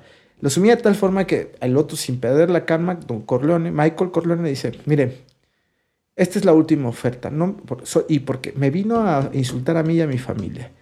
Usted va a pagar esa, no me va a costar nada esa, esa, esa licencia y usted la va a pagar. Y se ríen y se van. Y el tema es... lo cuentas. Sí, claro, o sea, es- espérame, espérame. El tema es, el tema es que la discusión se torna, se torna muy ríspida porque el, el- el- el- pues es un gringo, es lo que dijiste, ¿no? Un gringo así de yo soy gringo y este es mi país y nada más estoy viendo cómo la gente que viene de otros lados se quiere quedar con los negocios y además de mala forma y se aprovechan de las leyes y los insulta y además los llama de forma muy, de manera muy fea, ¿no? Muy, muy peyorativa. Y entonces, pues ya se va, ¿no? El tema es que, pues estos cabrones son dueños de, de burdeles, ¿no? Entonces hay una escena en la que de pronto el, el senador despierta y está al lado de una mujer en un burdel, de una mujer que está muerta, pero muerta salvajemente, ¿no? Está, está sang- o sea, está- esto es un desmadre, ¿no? Y el burdel casualmente es de los Corleone, ¿no? Y entonces, eh, Casualmente. casualmente es de los Corleone y entra Tom Hagen y le dice, Y casualmente el senador no se acuerda de nada. claro, no pero estábamos jugando y de pronto no sé qué pasó. Ajá. No se preocupe, senador. Tiene usted la fortuna, la suerte de que este negocio está en control de la familia Corleone. Y nosotros somos sus amigos y lo vamos a ayudar. Santo remedio, cabrón. El, el- el- senador se convierte incluso en la mesa donde lo... en- en el jurado, bueno, el senado erigido como jurado, ¿no? Bueno, no como jurado, sino en estas... eh, Careos. investigaciones, investigaciones del- del de los senadores, pues se, Comité. ajá, se, se convierte en defensor de la familia, de la familia, No, de se la excusa. familia. Se Ajá. excusa porque em, viene. em, o sea, está el comité y el presidente que está haciendo la, la, la investigación, el presidente de la comisión de senadores, eh, está metido. ay, ¿Cómo se llama este senador? Lo tiene- Bueno, está, co- está, está con el otro bando, güey. O sea, No, se excusa. O sea, este senador se excusa. Ah, Dice, sí. "¿Sabe? este, señores, yo me retiro porque este tema no me eh, no pertenece a mi comisión, ni pertenece a mi partido. Este, mucho gusto, pero yo me excuso, me declaro incompetente. Más o menos. Como que, ah, pero además pues, echa flores. Conozco al señor Corleone, sé de su familia, conozco además la, la- la comunidad italoamericana, que en mi eh, distrito hay muchos. Eh, eh, ajá, le echa flores, güey, ¿no? Hay, mira, Mario puso lo que mencionabas, Pepe, en cuestión de la mafia, sí es bien importante. pare- pareciera que el libro, y, y esta es la parte que lo hace universal, desde mi punto de vista. Pareciera que el libro está dedicado al retrato de la mafia, cuando en realidad en- está dedicado a un retrato del poder a través de la mafia. De acuerdo. Entonces, el, digamos, al final el caso de la mafia es circunstancial, porque estamos hablando de, eh, por lo menos en la, en la primera película y, lo que, y cómo se plantea el libro, que eso la película no lo alcanza a retratar por obvias razones, por una cuestión de tiempo y por una cuestión de, de- de que la novela es distinta y más profunda en ese sentido, pero la novela sí plantea una transición entre la aspiración, digamos, en ese sentido es muy cristiana, sin ser cristiana, eh, entre la aspiración y la condena, muy eh, en, esta, en este arquetipo estendeliano, ¿no? De, de cómo empieza el protagonista eh, con una aspiración básica y pobre, o desde una, ni siquiera una clase media, sino un migrante venido de la nada. Que además viene escapando, es un niño que viene escapando de, su- de la persecución de un eh, cacique local, ¿no? Bueno, pero eso aparece hasta la segunda. O sea, de hecho, el libro tampoco habla de, del... Claro que sí, de ya lo encontré. Claro que sí habla de eso, que- pues, te lo prometo, pues te digo que lo estudié, No güey. ya recuerdo. lo encontré. Aquí está, ya lo encontré. Después ahorita les paso el dato, pero ya lo encontré. Que es esa parte, espérame, esa parte es la que sí habla en la, la, la parte de la segunda pe- película, la la- donde se centra estos flashbacks de la historia del- de, de Michael Corleone, no, de, sí, de Vito Corleone, que desde que tiene los problemas, porque la, la película, hay un, eh, después de esto, la- se pasa a una fiesta donde hay una balacera en una procesión de, una, de un velorio en el pueblo donde nacieron, que es Corleone en Italia, ¿no? Entonces, ¿qué es la historia del niño? Esta historia, esta parte de la historia sí la marca en el libro. Es el tema de Las Vegas, ya bien metido, no, no está desarrollado. Sí está marcado, sí está marcado, o sea, hay esta transición en el, en el, voy a trasladar mis negocios hacia Las Vegas, pero no tanto como, no, no tan... No tal- o sea, la historia de Cuba no está, güey, ¿no? O sea, el tema de Cuba no está, ¿no? El, el- el A ver, tema de... Calma, calma. Mario, calma, calma. A ver, vamos por partes.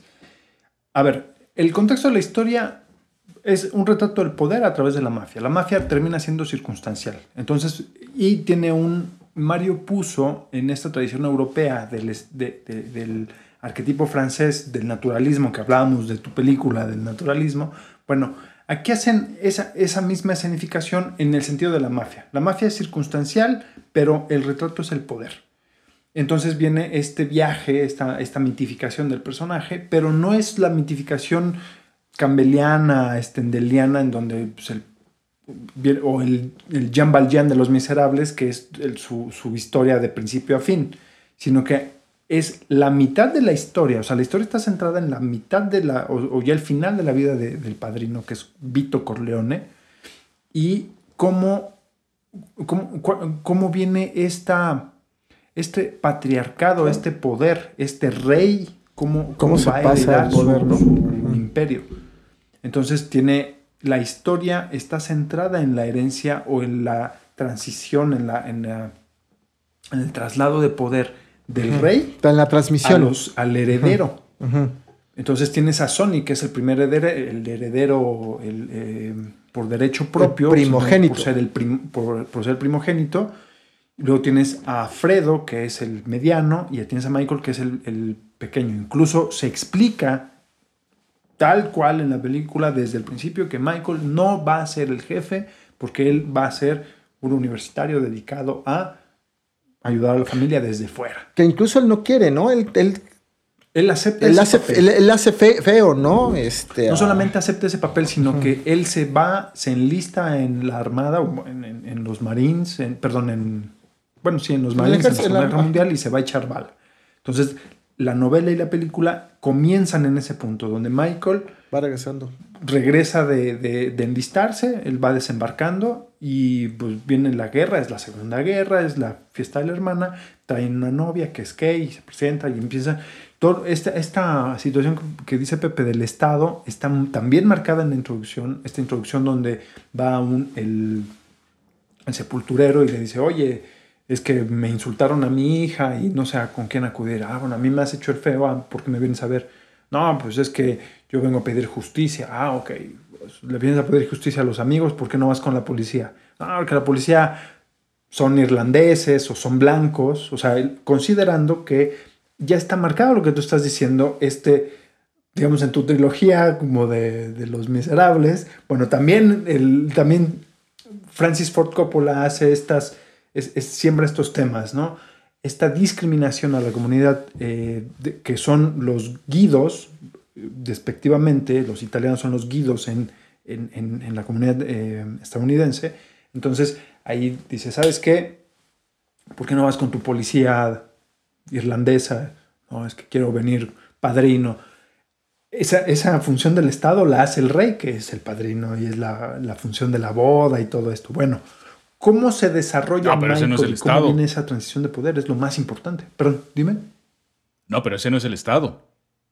No, no, no, representa, o sea, el poder. Sí, pero no está el Estado presente. O sea, e- el, conflicto con el Estado no está. O está muy poco. Vamos, a mí me hubiera gustado más eh, verlo más Es que, desarrollado. eh, lo que- Quiero decir, lo echo de menos. Lo que te está supuesto. Ajá. Está media, medio ahí, medio sugerido. Pero luego no hay. Por ejemplo, tú no ves negociaciones en el gobierno para ver a quién le ayudamos. Sí, o sea, es, ese es el problema del, del poder desde los ojos de la mafia. Claro. A mí me hubiese gustado ver claro. otra Sí, es, cosilla, pero ¿A bueno. quién tenemos de nuestro lado? ¿A quién tenemos? se- al Pero final la lo que te dicen es, todos la- tenemos, cada grupo tiene comprado un segmento, ¿no? De, del gobierno, en el, ya sea el Senado o, los, o algún, este, este tema de los, de los sindicatos, qué sindicatos controlamos, ¿no? Eh, ujú. Qué, qué periodistas tenemos o cuál jefe de la policía está con quién, ¿no? Bueno, hay una cosa muy... Y no- y no- debes, y- en lo, que, lo, que, lo que comenta Pepe, no debes de perder de vista la parte real en el, en el contexto de la, de la obra, tanto en la novela como en la película. La mafia siempre estuvo cimentada y eso es lo que está en contra Vito Corleone de las drogas. Por eso está en contra, porque la mafia, eh, que es esta ficcionalización de la cosa nostra, li, li mafiosi, están centrados en las apuestas ilegales. Eso es su único negocio, es el único negocio que tienen. Sí, lo demás es lavado de dinero. ¿no? No, ni siquiera, porque lo único que hacen es apuestas, protección, que es el, el- el pago de piso, eh, o sea, que es lo- pago de piso, protección, que es extorsión, racketeering, racketeering que es este, literalmente asociación delictuosa para extorsionar, y em, manejo de bares y prostíbulos. Y la prostitución, que en Estados Unidos está prohibido. Eh, sobre todo, no, no solamente está prohibido el manejo de, sino la prostitución como tal. Entonces, esto es lo que hace la mafia. Entonces, son como. Tiene una, circuns- una circunscripción muy, muy, muy, muy bien definida. Por eso hay un trato ahí en Nueva York y por eso las familias en Nueva York y por eso los. ¿Por qué cinco familias? Ah, porque hay cinco delegaciones en Nueva York o cinco distritos. Y entonces son cinco familias con cinco distritos. O sea, sí existe todo esto. Todo esto que narran en, tanto en la película como en la novela, sí existe. Ahora, así era, como dice Pepe, no está retratado. No, no sale el juez, no sale el policía, como si viene en, eh, en la película de mm, Gangs of New York, Pandillas de Nueva York. Ahí sí viene esa, eh, eh, el policía corrupto puesto retratado. Es que, es que mira, lo que, lo que, de lo, lo que se desprende, lo que tú podrías concluir, bueno, a lo mejor yo, lo que yo podría concluir, quizá me equivoque, estoy abierto a esa posibilidad, es, te deja la impresión el padrino, la- las películas, te dejan la impresión de que la mafia controla el poder. No, A mí me falta la otra tesis. Claro. A mí me falta la otra, la de el Estado controlando a las mafias. no, no, pero es que la historia Sí, es. Es que este Sí, tema claro. tiene que ver con la historia, ¿no? Claro, la historia desde los ojos de la mafia. Pero así como hubo una reunión entre mafiosos, en donde se ponen de acuerdo y dicen, vamos a bajarle dos rayitas a esto, yo no me voy a vengar porque si no vamos a hacer un derramamiento de sangre y no nos conviene, bla, bla.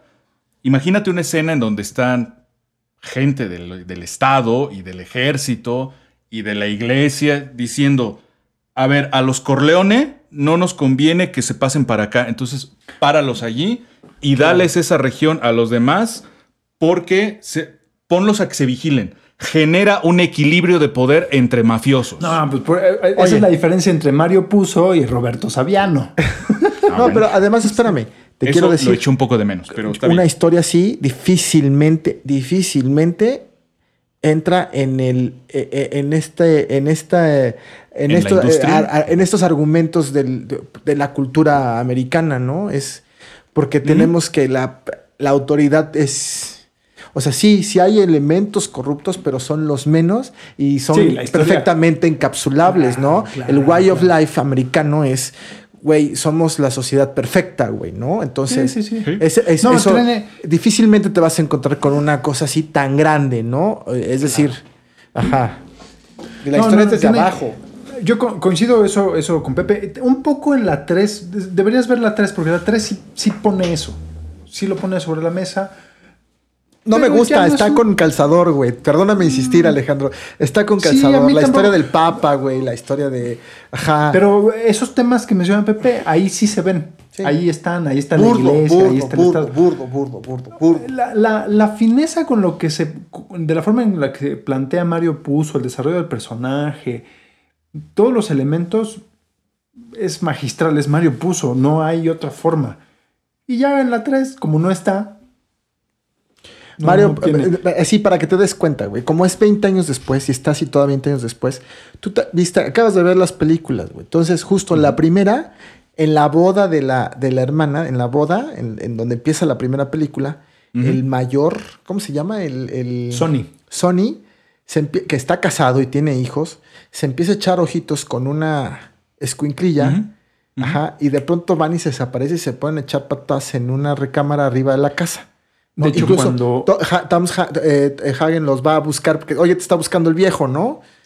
La Bueno. tercera, espérame, la tercera, fíjate cómo está tan. eh, No, eh, pero no es la boda. Es acuérdate que cuando van a, cuando atentan al papá y, y llega Sony a una casa y que nada más, de hecho no aparece esta chica porque nada más se está vistiendo y le llaman a la puerta y Ah, dicen, oye, eh, es que Ah, es eso. acaban de Fred, Sí. eh, acaban de golpear a, tu a Connie, la acaban de golpear y él sale todo enojado porque lo interrumpen, sabe precisamente dónde está y la trampa que le ponen a, a Sony es la amante. Entonces, Y esa ajá. amante es En la, la que sale ter- en la 3. En la tercera película, el güey. Es spoiler, güey. Spoiler alert, güey. El padrino, finalmente, el, eh, eh, el- el, eh, em, Michael Corleone le traslada el poder a, a- a- a otra persona que es interpretado por Andy García, que resulta que es el hijo. Que ni es italiano. Que ni es italiano, güey. O sea, para empezar. Y además, espérame, que es el hijo, este hijo re- re- Bastardo. bastardo de Sony, producto de esta relación ex- eh, extramarital, ¿no? O sea, sí, prácticamente en la boda de, de, de, de. Connie o en, ajá, tuvieron el, el- el- pro- la procreación. O sea, así de rebuscado está el pedo, güey, ¿sabes? O sea, Sí, sí, sí. pero bueno. No, tú tienes, o sea, como historia, o sea, como planteamiento está bien y sacas al personaje. No hay naturalidad en la, en la secuencia porque de hecho la obra no está pensada para una tercera parte. O sea, por ejemplo, en la tercera parte ves a una Kay y un Michael que están separados desde hace 20 años. Dices, no mames. Cuando en la segunda está planteado y él lo dice. Dice, a mí no me puedes quitar a mis hijos porque es el italiano. O sea, este no solamente es el machismo italiano, europeo, latino que ya conocemos. Es el Con machismo lana, latino italiano mafioso. Con lana, güey, con poder, güey, así con- de, o sea- claro, y además capaz de hacer cualquier cosa, ¿no? Ajá. O sea, no, no hay si él dice no te, no te puedes divorciar, pues no, no se puede. Pero bueno, entonces votación, queda buena. Buena, buena película, buena película. Sí, un poquito larga, pero. Eh, está, está Ah, bien. Es- Rápido, te digo qué Tolerable. escena me quedo yo. Tú, Pepe, faltas por decir una escena. Yo me quedo, que es un clásico, es Leave the gun, take the, take the cannoli. Deja la pistola, agarra los cannoli, que es cuando Clemenza se lleva a uno de los muchachos a ejecutar a... No me acuerdo a quién ejecutan. Pero la escena, el, el- la, la- la sordidez de la escena radica en que la, tú, tú sabes que en un crimen lo más importante es el arma homicida, eh, las evidencias y las pruebas circunstanciales. Entonces, cuando Clemenza dice leave the gun, o sea, estás retando, lo que dice Pepe, estás retando al Estado, a todas las formas del Estado, porque es, señores, si lo ejecutamos, aquí está el arma, háganle como quieran, o sea, es la gravedad, es la sordidez. No es cuando nos matan al absoluta. policía en, la- en esta. an- Cuando entra Michael Corleone al quite porque es el único que puede y es el neutral y es que aprovechan que. No, ¿Mata es ya cuando escena? acaba la guerra. Cuando acaba la guerra. Ya ves que todos están encerrados. Y es justo cuando, em, cuando Michael se va a esconder a Italia. Por eso, sí, es eso, ajá. Es esta comida, esta, comi- esta cena, esta cena para donde no, no, mata no, al- no, no, no. No. Es en la. O sea, la cena es la razón por la que huye Michael. Y una vez, pero antes de que huya, Lo están planeando. Que es cuando van. Pero ¿a quién ejecuta? No me acuerdo. A él, es que le, le dice, cuando le dice, deja, cuando le dice eso es, le está explicando, le está dando las instrucciones que tiene que seguir. Te voy a dejar No, un arma no, no, limpia y tú lo vas a disparar, tú- no, vas a ver los estamos ojos a en- nadie. Estamos en escenas distintas. No, no, Ah, no, no, no, no. Ok. Estamos en escenas distintas. Eh, Están en el carro Y le Ah. dicen, es que no me acuerdo si es al cuñado. Entonces es, cuando matan al, al- cuando matan al esposo de Katy. Que lo matan No, el esposo las- de Katy lo ahorcan. De Ah, Connie. De Connie. Lo ahorcan en, la, en, la, en el complejo de casas. Hay otra ejecución que va Clemenza con uno de los muchachos y le dicen que súbete, eh, Ya sé, súbete. ya sé. Es el otro jefe, son las, el otro jefe. Acuérdate que Vito Corleone está acompañado de dos, de Clemenza y del otro. Incluso, Salvatore. E incluso en, las, en, la, en la primera película, en la segunda película es la historia de cómo se conocen y cómo van creciendo juntos y él se convierte en el padrino.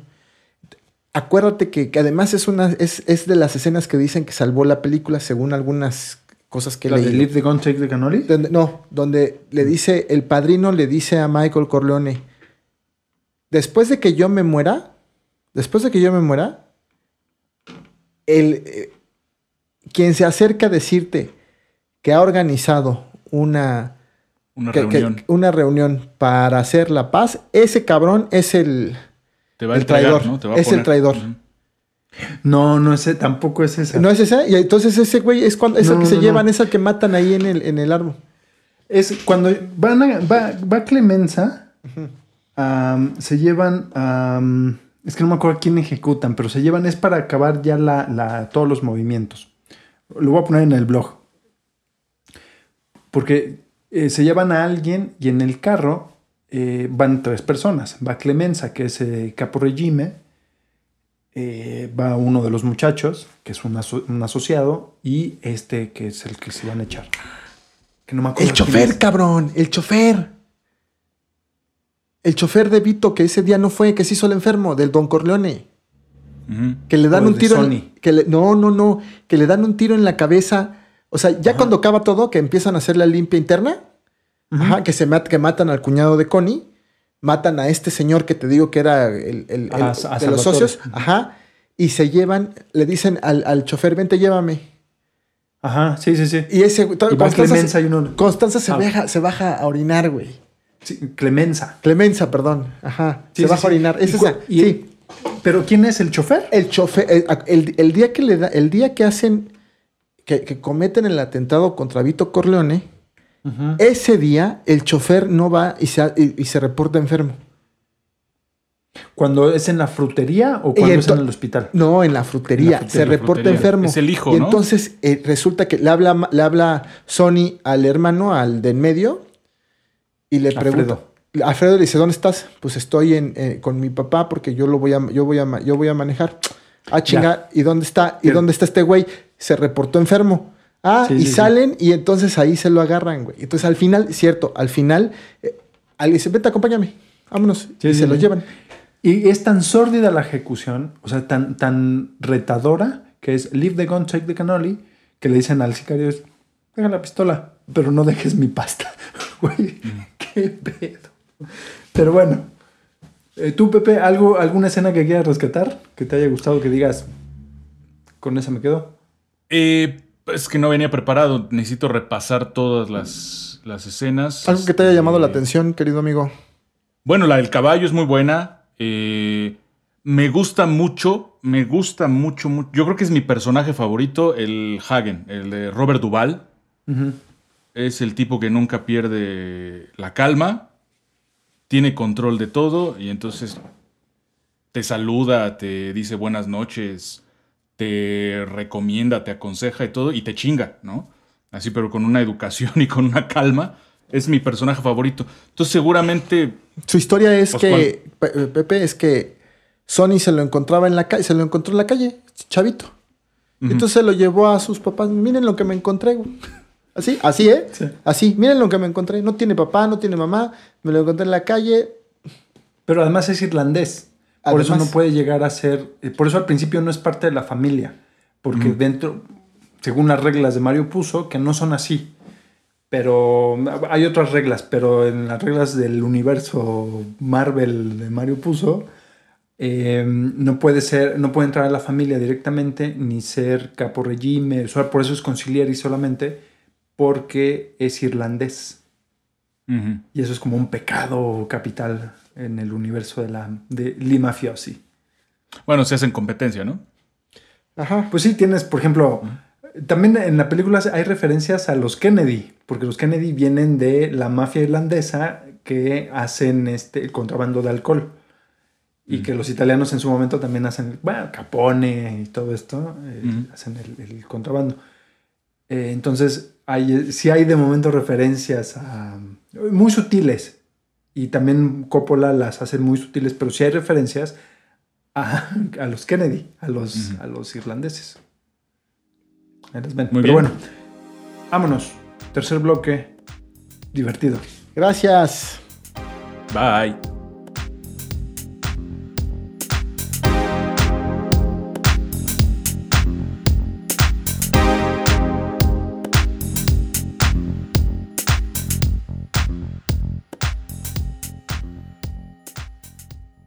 Amigas, amigos de las esferas aparte, gracias por volver con nosotros a este tercer y último bloque de la transmisión del día de hoy.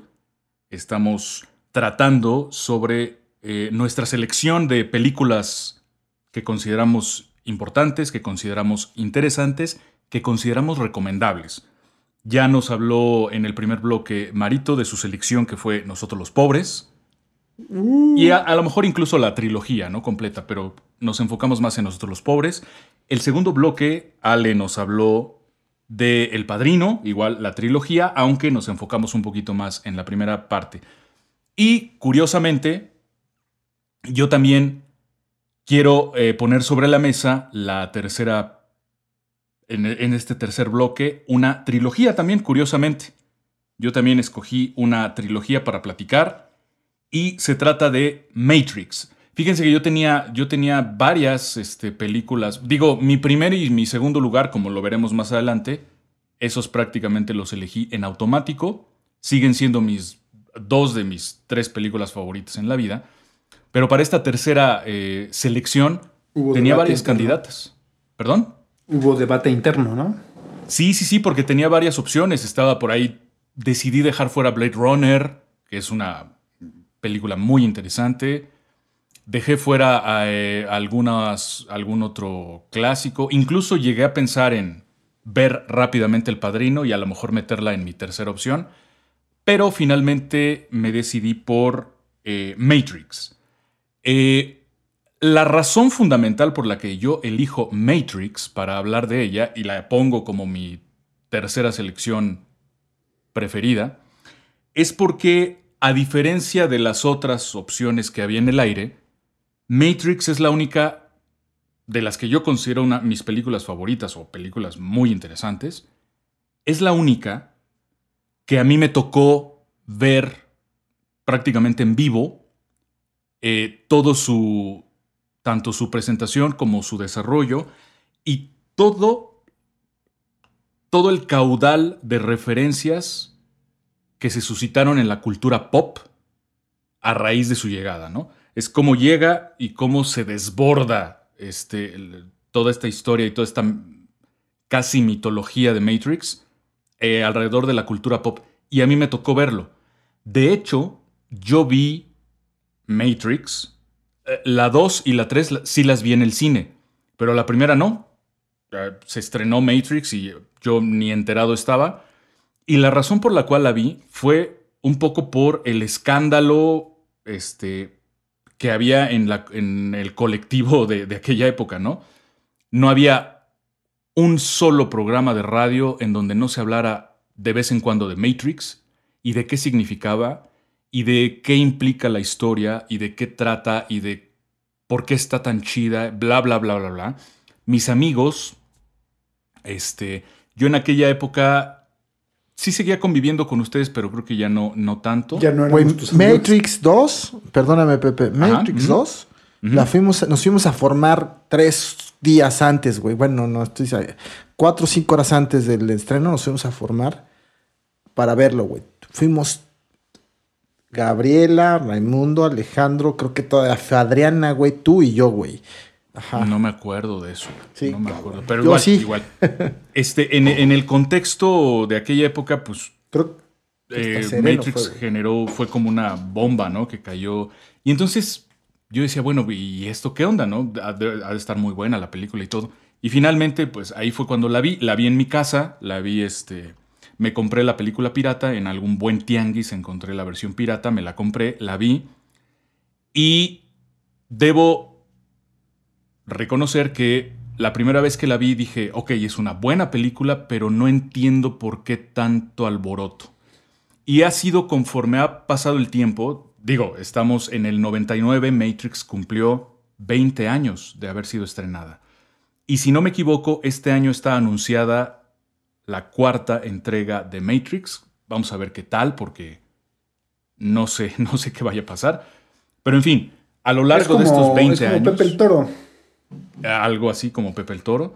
Es como A lo largo de estos 20 años es Padrino conforme, 3, güey. es conforme he ido entendiendo más, he ido saboreando más la, la historia, la película, y sobre todo me ha quedado más claro el conjunto de eh, influencias que ha ejercido o que ejerció Matrix desde el momento de su, de su publicación. Así que a mí me gustaría, ya sin, sin tanto rollo, me gustaría que me platicaran si ustedes creen que Matrix ha hecho aportaciones al cine. A mí me gustaría que me dijeran cuál es su favorita, cuál es la aportación favorita. O si no ha habido aportaciones de Matrix al cine, que me digan por qué no. A ver, voy contigo, Marito. No, bueno, creo que en este programa hoy hemos hablado de películas. Digo, aunque a Alejandro no le guste, aunque a ti no te guste nosotros los pobres, hemos hablado de películas que han dejado o que han marcado una huella en la cultura popular, güey. Ajá, en términos generales. Ujú. No solo eso, sino además han dado lugar a referencias posteriores continuas, ¿no? En la cultura Sí. y, en, en- y, y en, y en el medio, ¿no? Ujú. Creo que Matrix revoluciona un chingo de cosas, ¿no? Este, no solo la forma de... la historia es muy buena y hay algunos aspectos que seguramente platicaremos y si no los iremos abordando. Yo había... Estaba yo acordándome del tema, tan solo el tema de los efectos especiales, que ese es el, como el lugar común, güey, pero. Cambió la forma, la, la forma de hacer efectos especiales, güey. Nosotros estábamos hablando de, de, eh, justo es el, ese año, si no me equivoco, sale episodio 5, güey, ¿no? Episodio 1, ¿no? Justo ese año sale episodio 1 o episodio ¿De Star 2. Wars? Es decir, ¿De Star Wars? De Star Wars, ajá. Sale. ¿Por qué hago la comparación? Porque mucho se hablaba de que en esta historia alrededor de Star Wars que, que seguramente platicaremos en alguna otra. eh, eh, en algún otro momento, nada más es como para contextualizar. Es ¿por qué se hicieron primero, por qué se hicieron primero las secuelas y después las precuelas? Y una de las justificaciones es el tema de que no alcanzaba la tecnología? tecnología para los efectos especiales, ¿no? Ujú. Entonces, pero aún con los efectos especiales de, de- de la nueva trilogía, Matrix revoluciona, güey, ¿no? Este, este tema de la. de- del slow motion y de la- del movimiento de. de- de, eh, la cámara flotando, ¿no? Este, este, conge- congelas la imagen y, y, y- y paneas, ¿no? Una rotación de 300, casi, a veces de 360 grados, ¿no? La vuelta. Eh, son eh, efectos especiales que, que no existían, ¿no? Y que no, a nadie se le habían en algún momento ocurrido. Teníamos el antecedente, tú, tú recuerdas, pues 10 años antes, güey. Lo más que estas películas chinas del tigre, del tigre y el dragón, ¿no? Que en donde las peleas eran pues casi haciendo kung fu volando, güey, ¿no? Este, pero sí era muy, digamos que no burdo, sino plano, ¿no? O sea, es eh, esta suspensión en el aire y las peleas ajá, que, que van casi, corren y vuelan, ¿no? Casi, Acá casi es se veían los. Casi casi se veían las sogas, ¿no? Colgando. Claro, los- es- claro, a acá, los acá actores. es otro, otro, otro tema, ¿no? El, el- el- el- tema de los efectos especiales que además hoy en día continúan, ¿no? Es decir, eh, son la base de muchas, de, de- de muchas películas, ¿no? Entonces yo creo que son elementos importantes, de- digo, como un elemento técnico, ¿no? Ese, ese sería de entrada el primer punto que, del, del que, del que mencionaría. Ujú. Ok, este, Mario, te, perdón, Ale, te A toca. ver, como, como aportación, no sé, ¿no? O sea, a ver, como obra me parece una genialidad.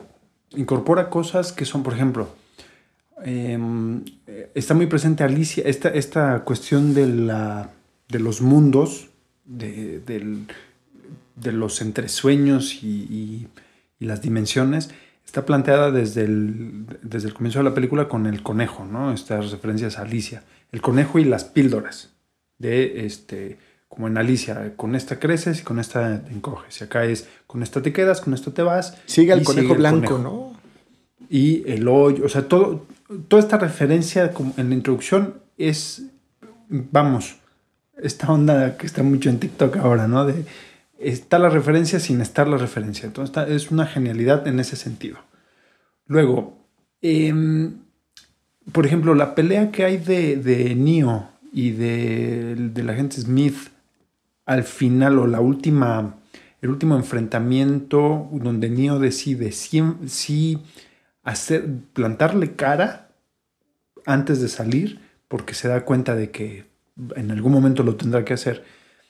Esa, esa secuencia tiene todos los elementos del western el- la toma de la media, de media pierna, con los brazos, sin la pistola. O sea, tiene todos los elementos de un western que serían ilógicos y absurdos en una película prácticamente del siglo XXI.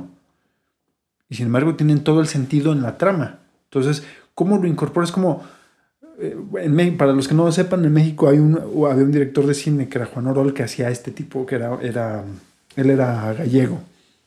Y hacía y en México tuvo mucho éxito, pero hacía estos clichés, no solamente clichés, eran una especie como de recortes de una cosa y ponía otra y hacía, y luego lo ponían en grudo y te lo presentaba.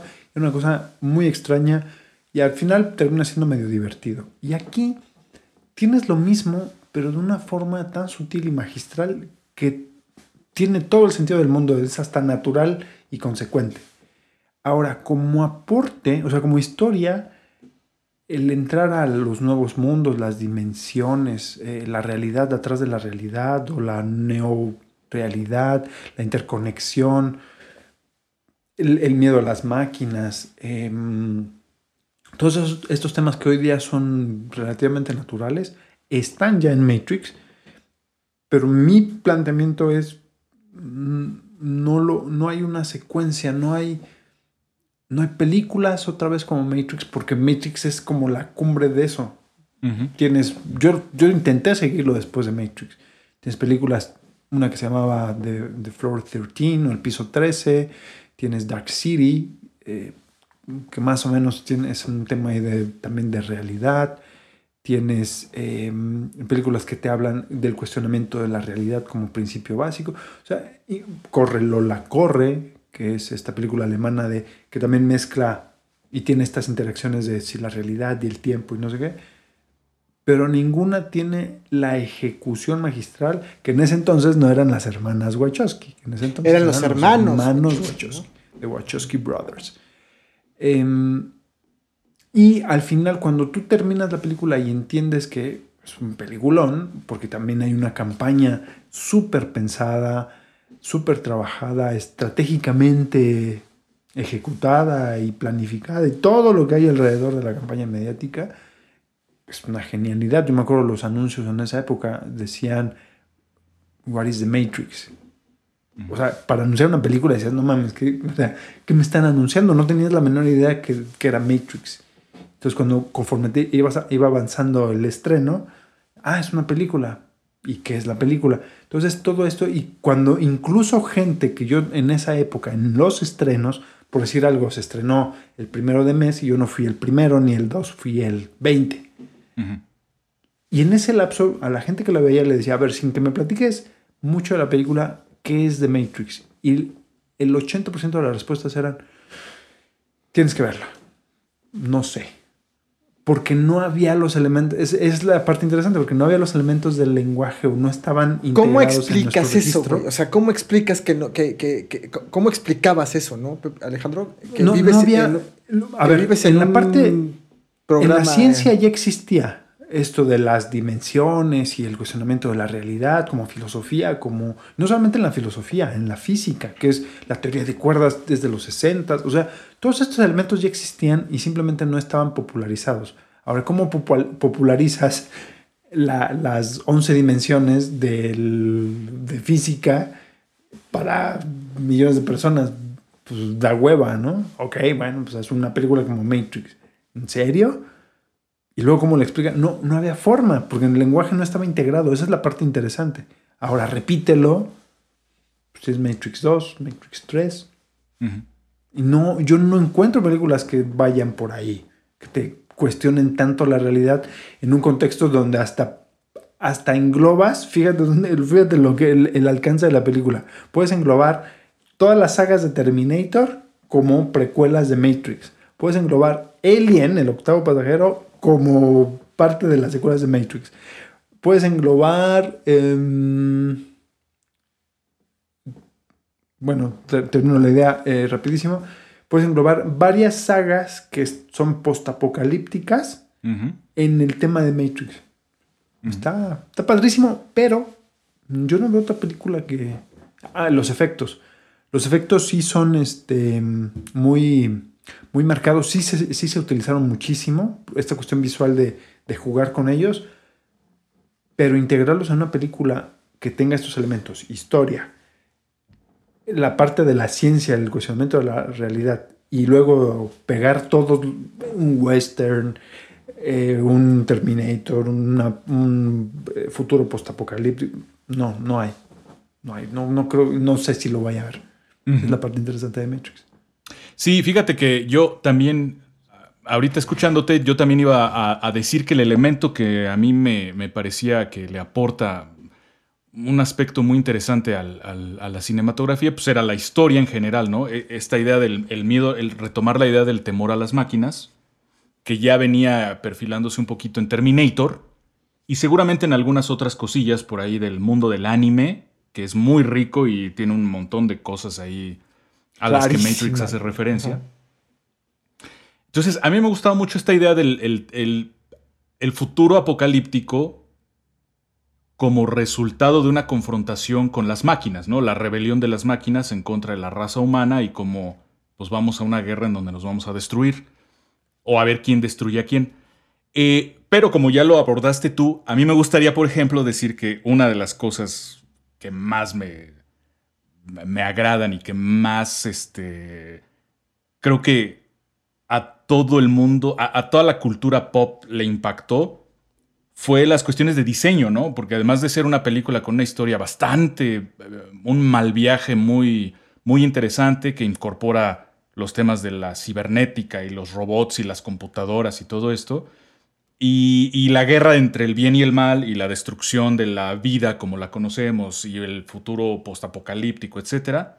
Además de todo ello, pues es el diseño tanto de la imagen, las, escenografías, los efectos, pero también el vestuario incluso, ¿no? Cómo los, este, esta moda de los lentes, cómo, cómo se pusieron de moda ese tipo de lentes, cómo se pusieron de moda las gabardinas largas, cómo se, se revaloró la, la, las vestimentas negras, este, porque no solo es el cuero, es que te iba a decir las vestimentas de cuero negro, pero no solo son las vestimentas de cuero negro, digamos, de la banda de Morfeo y sus amigos, sino que los trajes de los agentes, pues no son de cuero y son negros, ¿no? Con la corbata negra y los lentes. Y eso creo que después se empezó a poner de moda ese tipo de trajes, ¿no? Así muy, muy pegados, muy slim y, este, y, y negros y con lentes y no sé qué tanta cosa.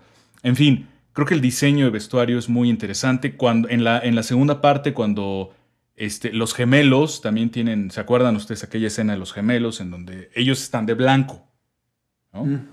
este, los, eh, los que son como guaruras del merovingio y no sé qué tanta madre, ¿no? Este, el vestuario de Mónica Bellucci, eh, en fin, una, cualquier cantidad de cosas que, que Matrix aportó y que puso de moda o que revaloró, que este, serían casi incontables, ¿no?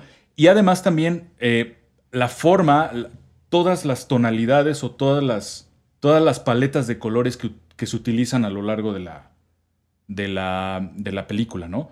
Desde escenas muy claras hasta escenas muy oscuras, desde escenarios eh, muy iluminados, por ejemplo, una de las secuencias maravillosas, yo creo que es una de las secuencias de acción más, más impactantes que yo he visto, es la, la el conflicto este, la, la batalla eh, en la segunda película, la, el pleito y la batalla esta que se arma en, eh, en esta especie como de carretera, como de...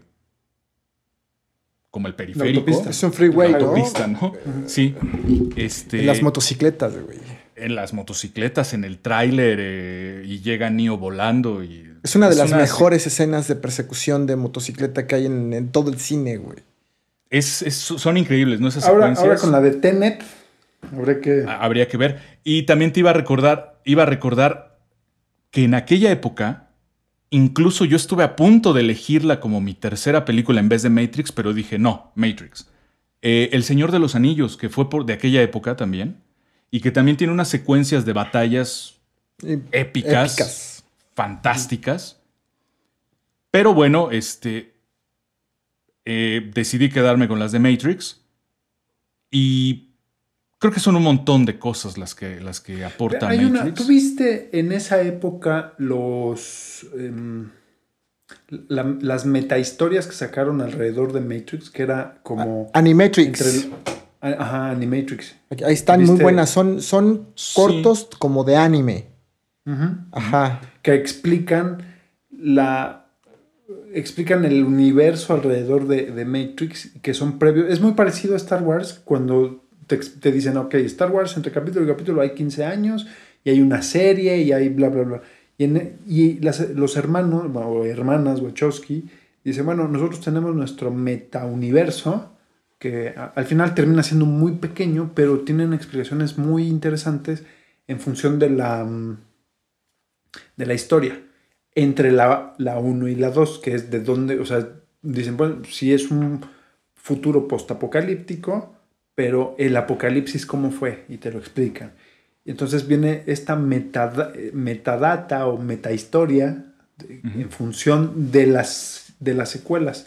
No, incluso hay en- una historia pequeña, perdón, que habla de, de- de un momento de la, de- del inicio de la, de la película. Es muy bueno, Animatrix, hay que conseguirlo. Yo ahí lo tengo. Son nueve, son, si mal no recuerdo, son nueve, Cortos, son cortitos. nueve cortos. de, Este, de anime. Ujú, Todos son caricaturas.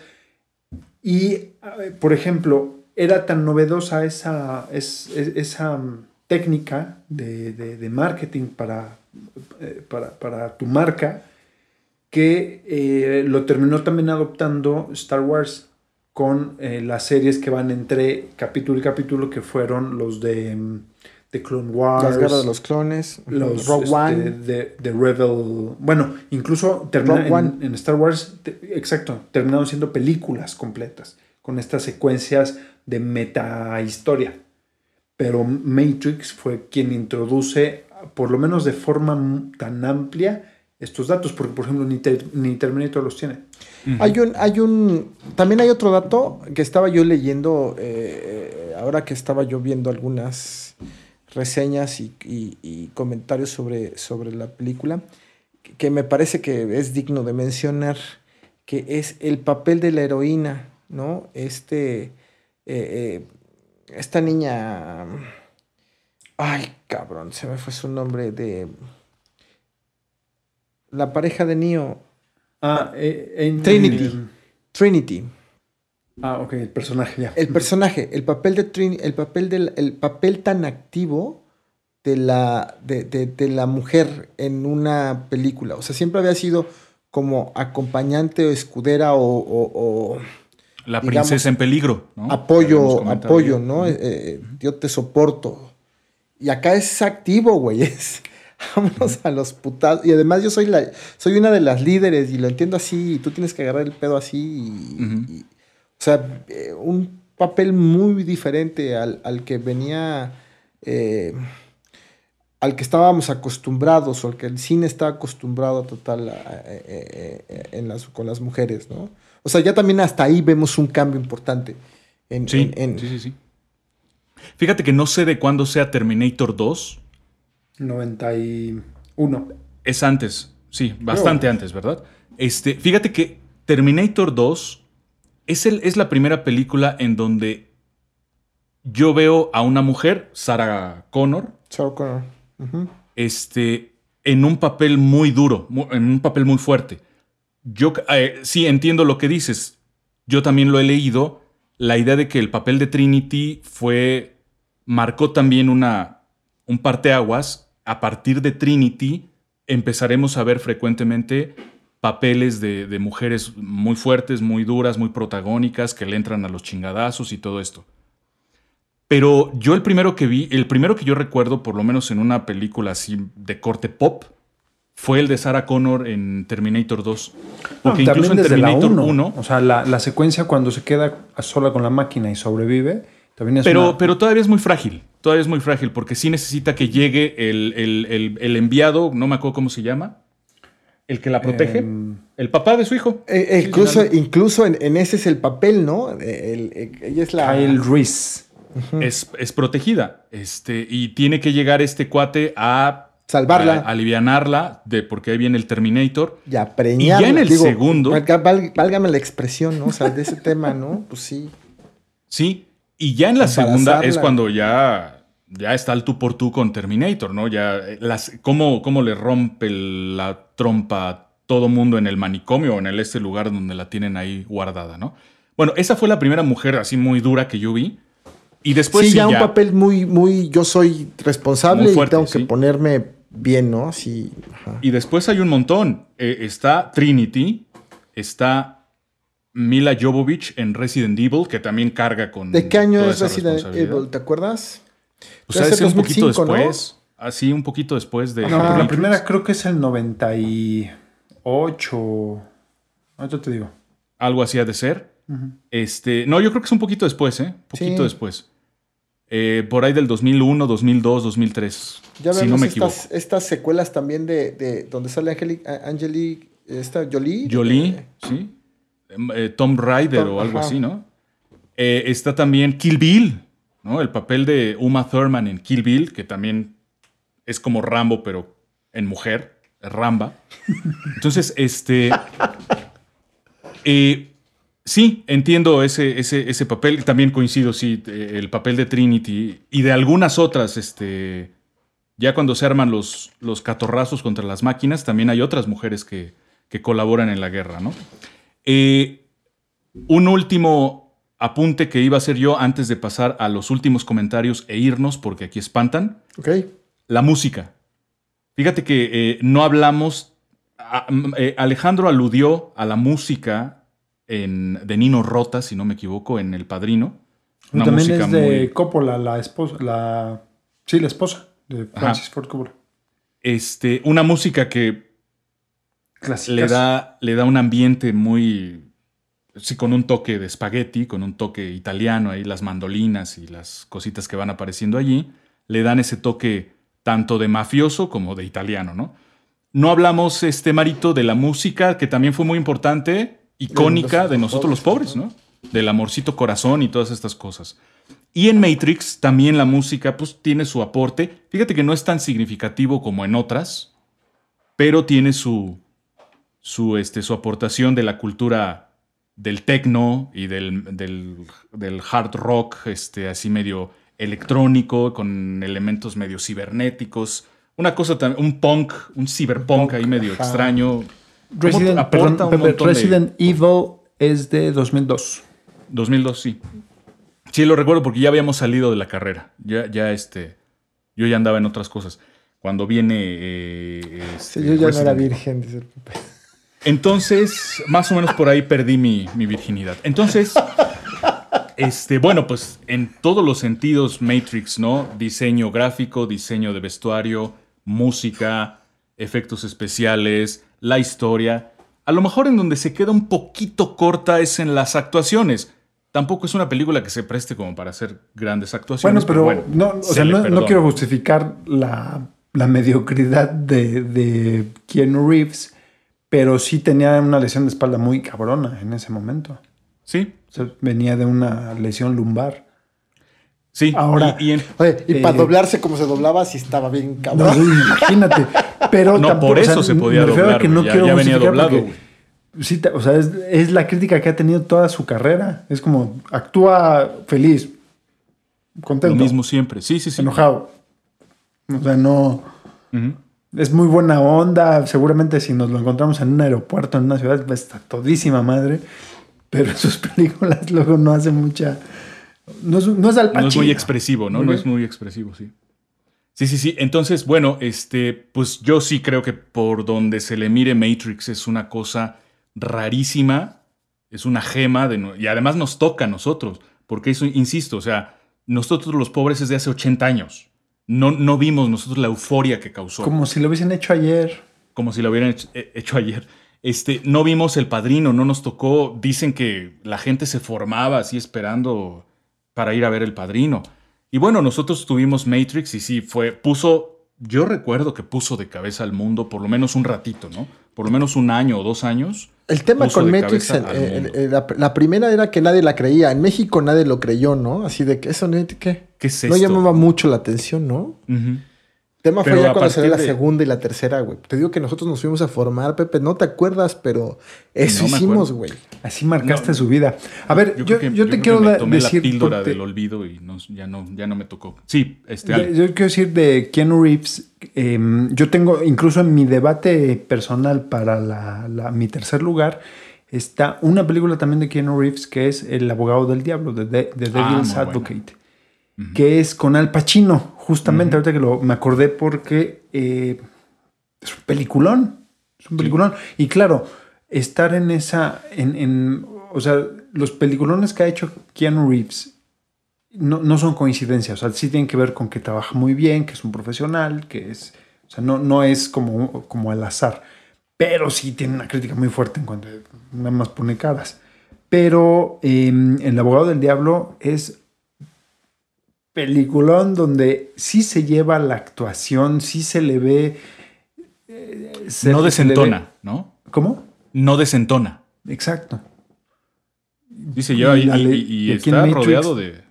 Pues, Ya en la 3, sí, sí, que ya está, pasa mucho más tiempo, está mucho más recuperado, sí hay mucho más actuación. Pero ya, ya es un consumatum est.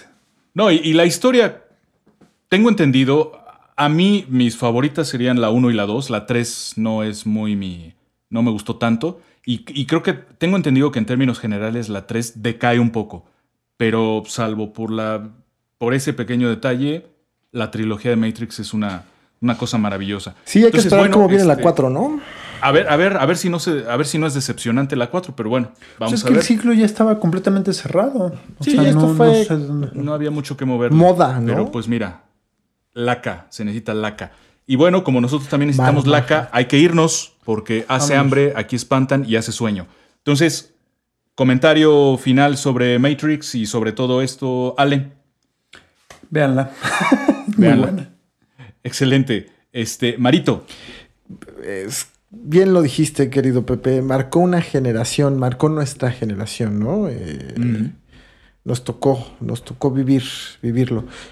Una pequeña anécdota. Me acuerdo que nos fuimos a formar, compramos los boletos para la premier. Fíjate, premier, güey, en jueves. No te, va, no te va a acordar, déjalo. Espérame, deja, es una pequeña anécdota. Jueves, incluso nos fuimos a formar. Yo eh, estaba saliendo con una chavita del donde trabajaba, que pe- empezamos a salir, y le invité al cine, güey. Entonces fui a un cine, a un Cinemark, güey. Fíjate, Cinemark, que ya no existe, bueno, ya se ha hecho muy pequeño esa cadena, en el oriente de la ciudad. Ajá, ahí en, Tezo- eh, en Plaza, en Rojo Gómez y Tezontle, en el oriente de la Ciudad de México al cine, ¿no? Un día de antes de que nos viéramos, el miércoles antes de que nos viéramos, vamos al cine. Y fuimos a ese cine y estaba la película, güey, a las nueve, la- una pre-premier a las nueve de la noche, cabrón. O sea, yo vi la yo, yo cuando llegué con ustedes ya había visto la película, güey. Así ya se las voy a platicar, güey. Traidor. Se las voy a... eh, eh, Yo decía en ese momento que me metí a ver, porque además el final de la segunda es muy impactante porque te deja en el suspenso. Es la única que te deja en suspenso para el siguiente, ¿no? Para la tercera, que es que está deteniendo, que detiene así a los monstruos, ¿no? A, lo- a las máquinas. Ya no son las balas, sino las máquinas y ahí se acaba, ¿no? Entonces este, decía yo, no mames, yo estoy esperando que a ver si reacciona, la, a- si, si la voy a ir a ver mañana, güey, nada más porque voy Bueno, con mis amigos a y a ver si cosa. funciona de manera, si el final es diferente, güey, ¿no? Te voy a decir una cosa, la, entre la 2, hasta la 2, incluso ahí hubo una revolución también. Eh, eran blockbu- la 2, la 1, la 2 y la 3 son blockbusters. O sea, son peliculones que sabes que van a vender cientos de millones. Y para la 2 y la 3 hacen la primera, la, la primera fase o la primera, la primera vez que se hacen los estrenos por fases. Porque se estrena eh, la 2 en verano y en invierno, ese mismo invierno, se estrena la 3. Prácticamente El mismo año. Cierra el capítulo en el mismo año. Una cosa imposible hasta ese momento. Que ahora ya es más, más, normal. Yo también recomendaría que la vieran. Véanla. Y Bueno, también pues- consíganles- consíganse los Animatrix. Además, además una cosa, una cosa muy interesante, y, y yo estoy, este, yo estoy de acuerdo con esa, esa cuestión. Les voy a decir por qué. Es una película que no ha envejecido o no ha envejecido tan mal. Porque yo la vi justo para hacer este, digo yo, cualquier pretexto que tenga para ver Matrix, lo aprovecharé. Entonces, para organizar este capítulo, eh, la volví a ver, la 1 nada más. Ya no me dio tiempo de ver la 2, pero vi la 1 en Blu-ray en mi pantalla de Ultra- 55 pulgadas, De ultra pared- En mi pantalla HD, de pared Full completa. HD, ajá. 4K, este, con sonido True HD. Este, increíble. Parece que la firmaron a lo mucho hará dos años. O sea, tú la ves y dices, esto perfectamente lo pudieron haber filmado hace dos años. No, Increíble, además la historia, increíble. la historia te lo permite, ¿no? Es un tema Sí, una historia ultramoderna y tecnología. que, de que todo. además es el, eh, un futuro apocalíptico que puede ser en cualquier, pudo hacer, pudo haber sido hace 20 años, Que puede o ser haber sido hace 30, o haber sido ahorita, ¿no? Yo- yo bueno, no hace estoy de 30 acuerdo. no, hace Yo- 20. a ver, a ver, señores, yo no estoy de acuerdo. en- para, Pepe o sea, una película así como tú dices, Pepe, los los, los Nosotros los pobres, cabrón, a huevo. No, Bueno. esa es invejecible, esa es la película. Ya están, Bueno. no vean las otras, vean nosotros los pobres. Exacto. Sí, exacto. Este, pues con estas comparaciones en donde sale perdiendo Matrix, nos vamos. Agradecemos mucho a nuestras amigas y amigos que se hayan quedado aquí con nosotros durante todos estos minutos. Otra vez ya nos colgamos un poquito, pero bueno, eh, era, era necesario. Eh, muchas gracias, Sale, por venir. No, al contrario. Recuerden, Matrix 4 es Pepe el Toro contra Neo. Ok. En el Nue- ajá, Este, en Nueva York, güey, ¿no? Ajá. en Nueva York. En el Nueva York de Michael Corleone. Eh, gracias, Marito, por venir. Yo encantado, como siempre, de venir a charlar con ustedes, queridos amigos. Un gran saludo a los dos, gran abrazo y los esperamos, amigas y amigos, los esperamos para una próxima emisión de este programa. Por lo pronto, antes de irnos, les recordamos que nos pueden encontrar en Esferas Aparte por eh, la web. Esferasaparte.gmail.com es nuestro correo electrónico. Estamos en Facebook e Instagram como Esferas Aparte. Tenemos el blog de WordPress, esferasapartewordpress.com. Están los materiales, cada vez más materiales en nuestro canal de YouTube. Ahí nos encuentran también como Esferas Aparte. Y yo les recuerdo que este, como el resto de los podcasts que vamos publicando, los pueden encontrar en lugares como Spotify, iTunes o Himalaya. Sin más por el momento, les agradecemos mucho que nos hayan acompañado y los esperamos para una próxima emisión de Las Esferas Aparte. Gracias muchachos y hasta entonces. Oh, wow. ¡Adiós!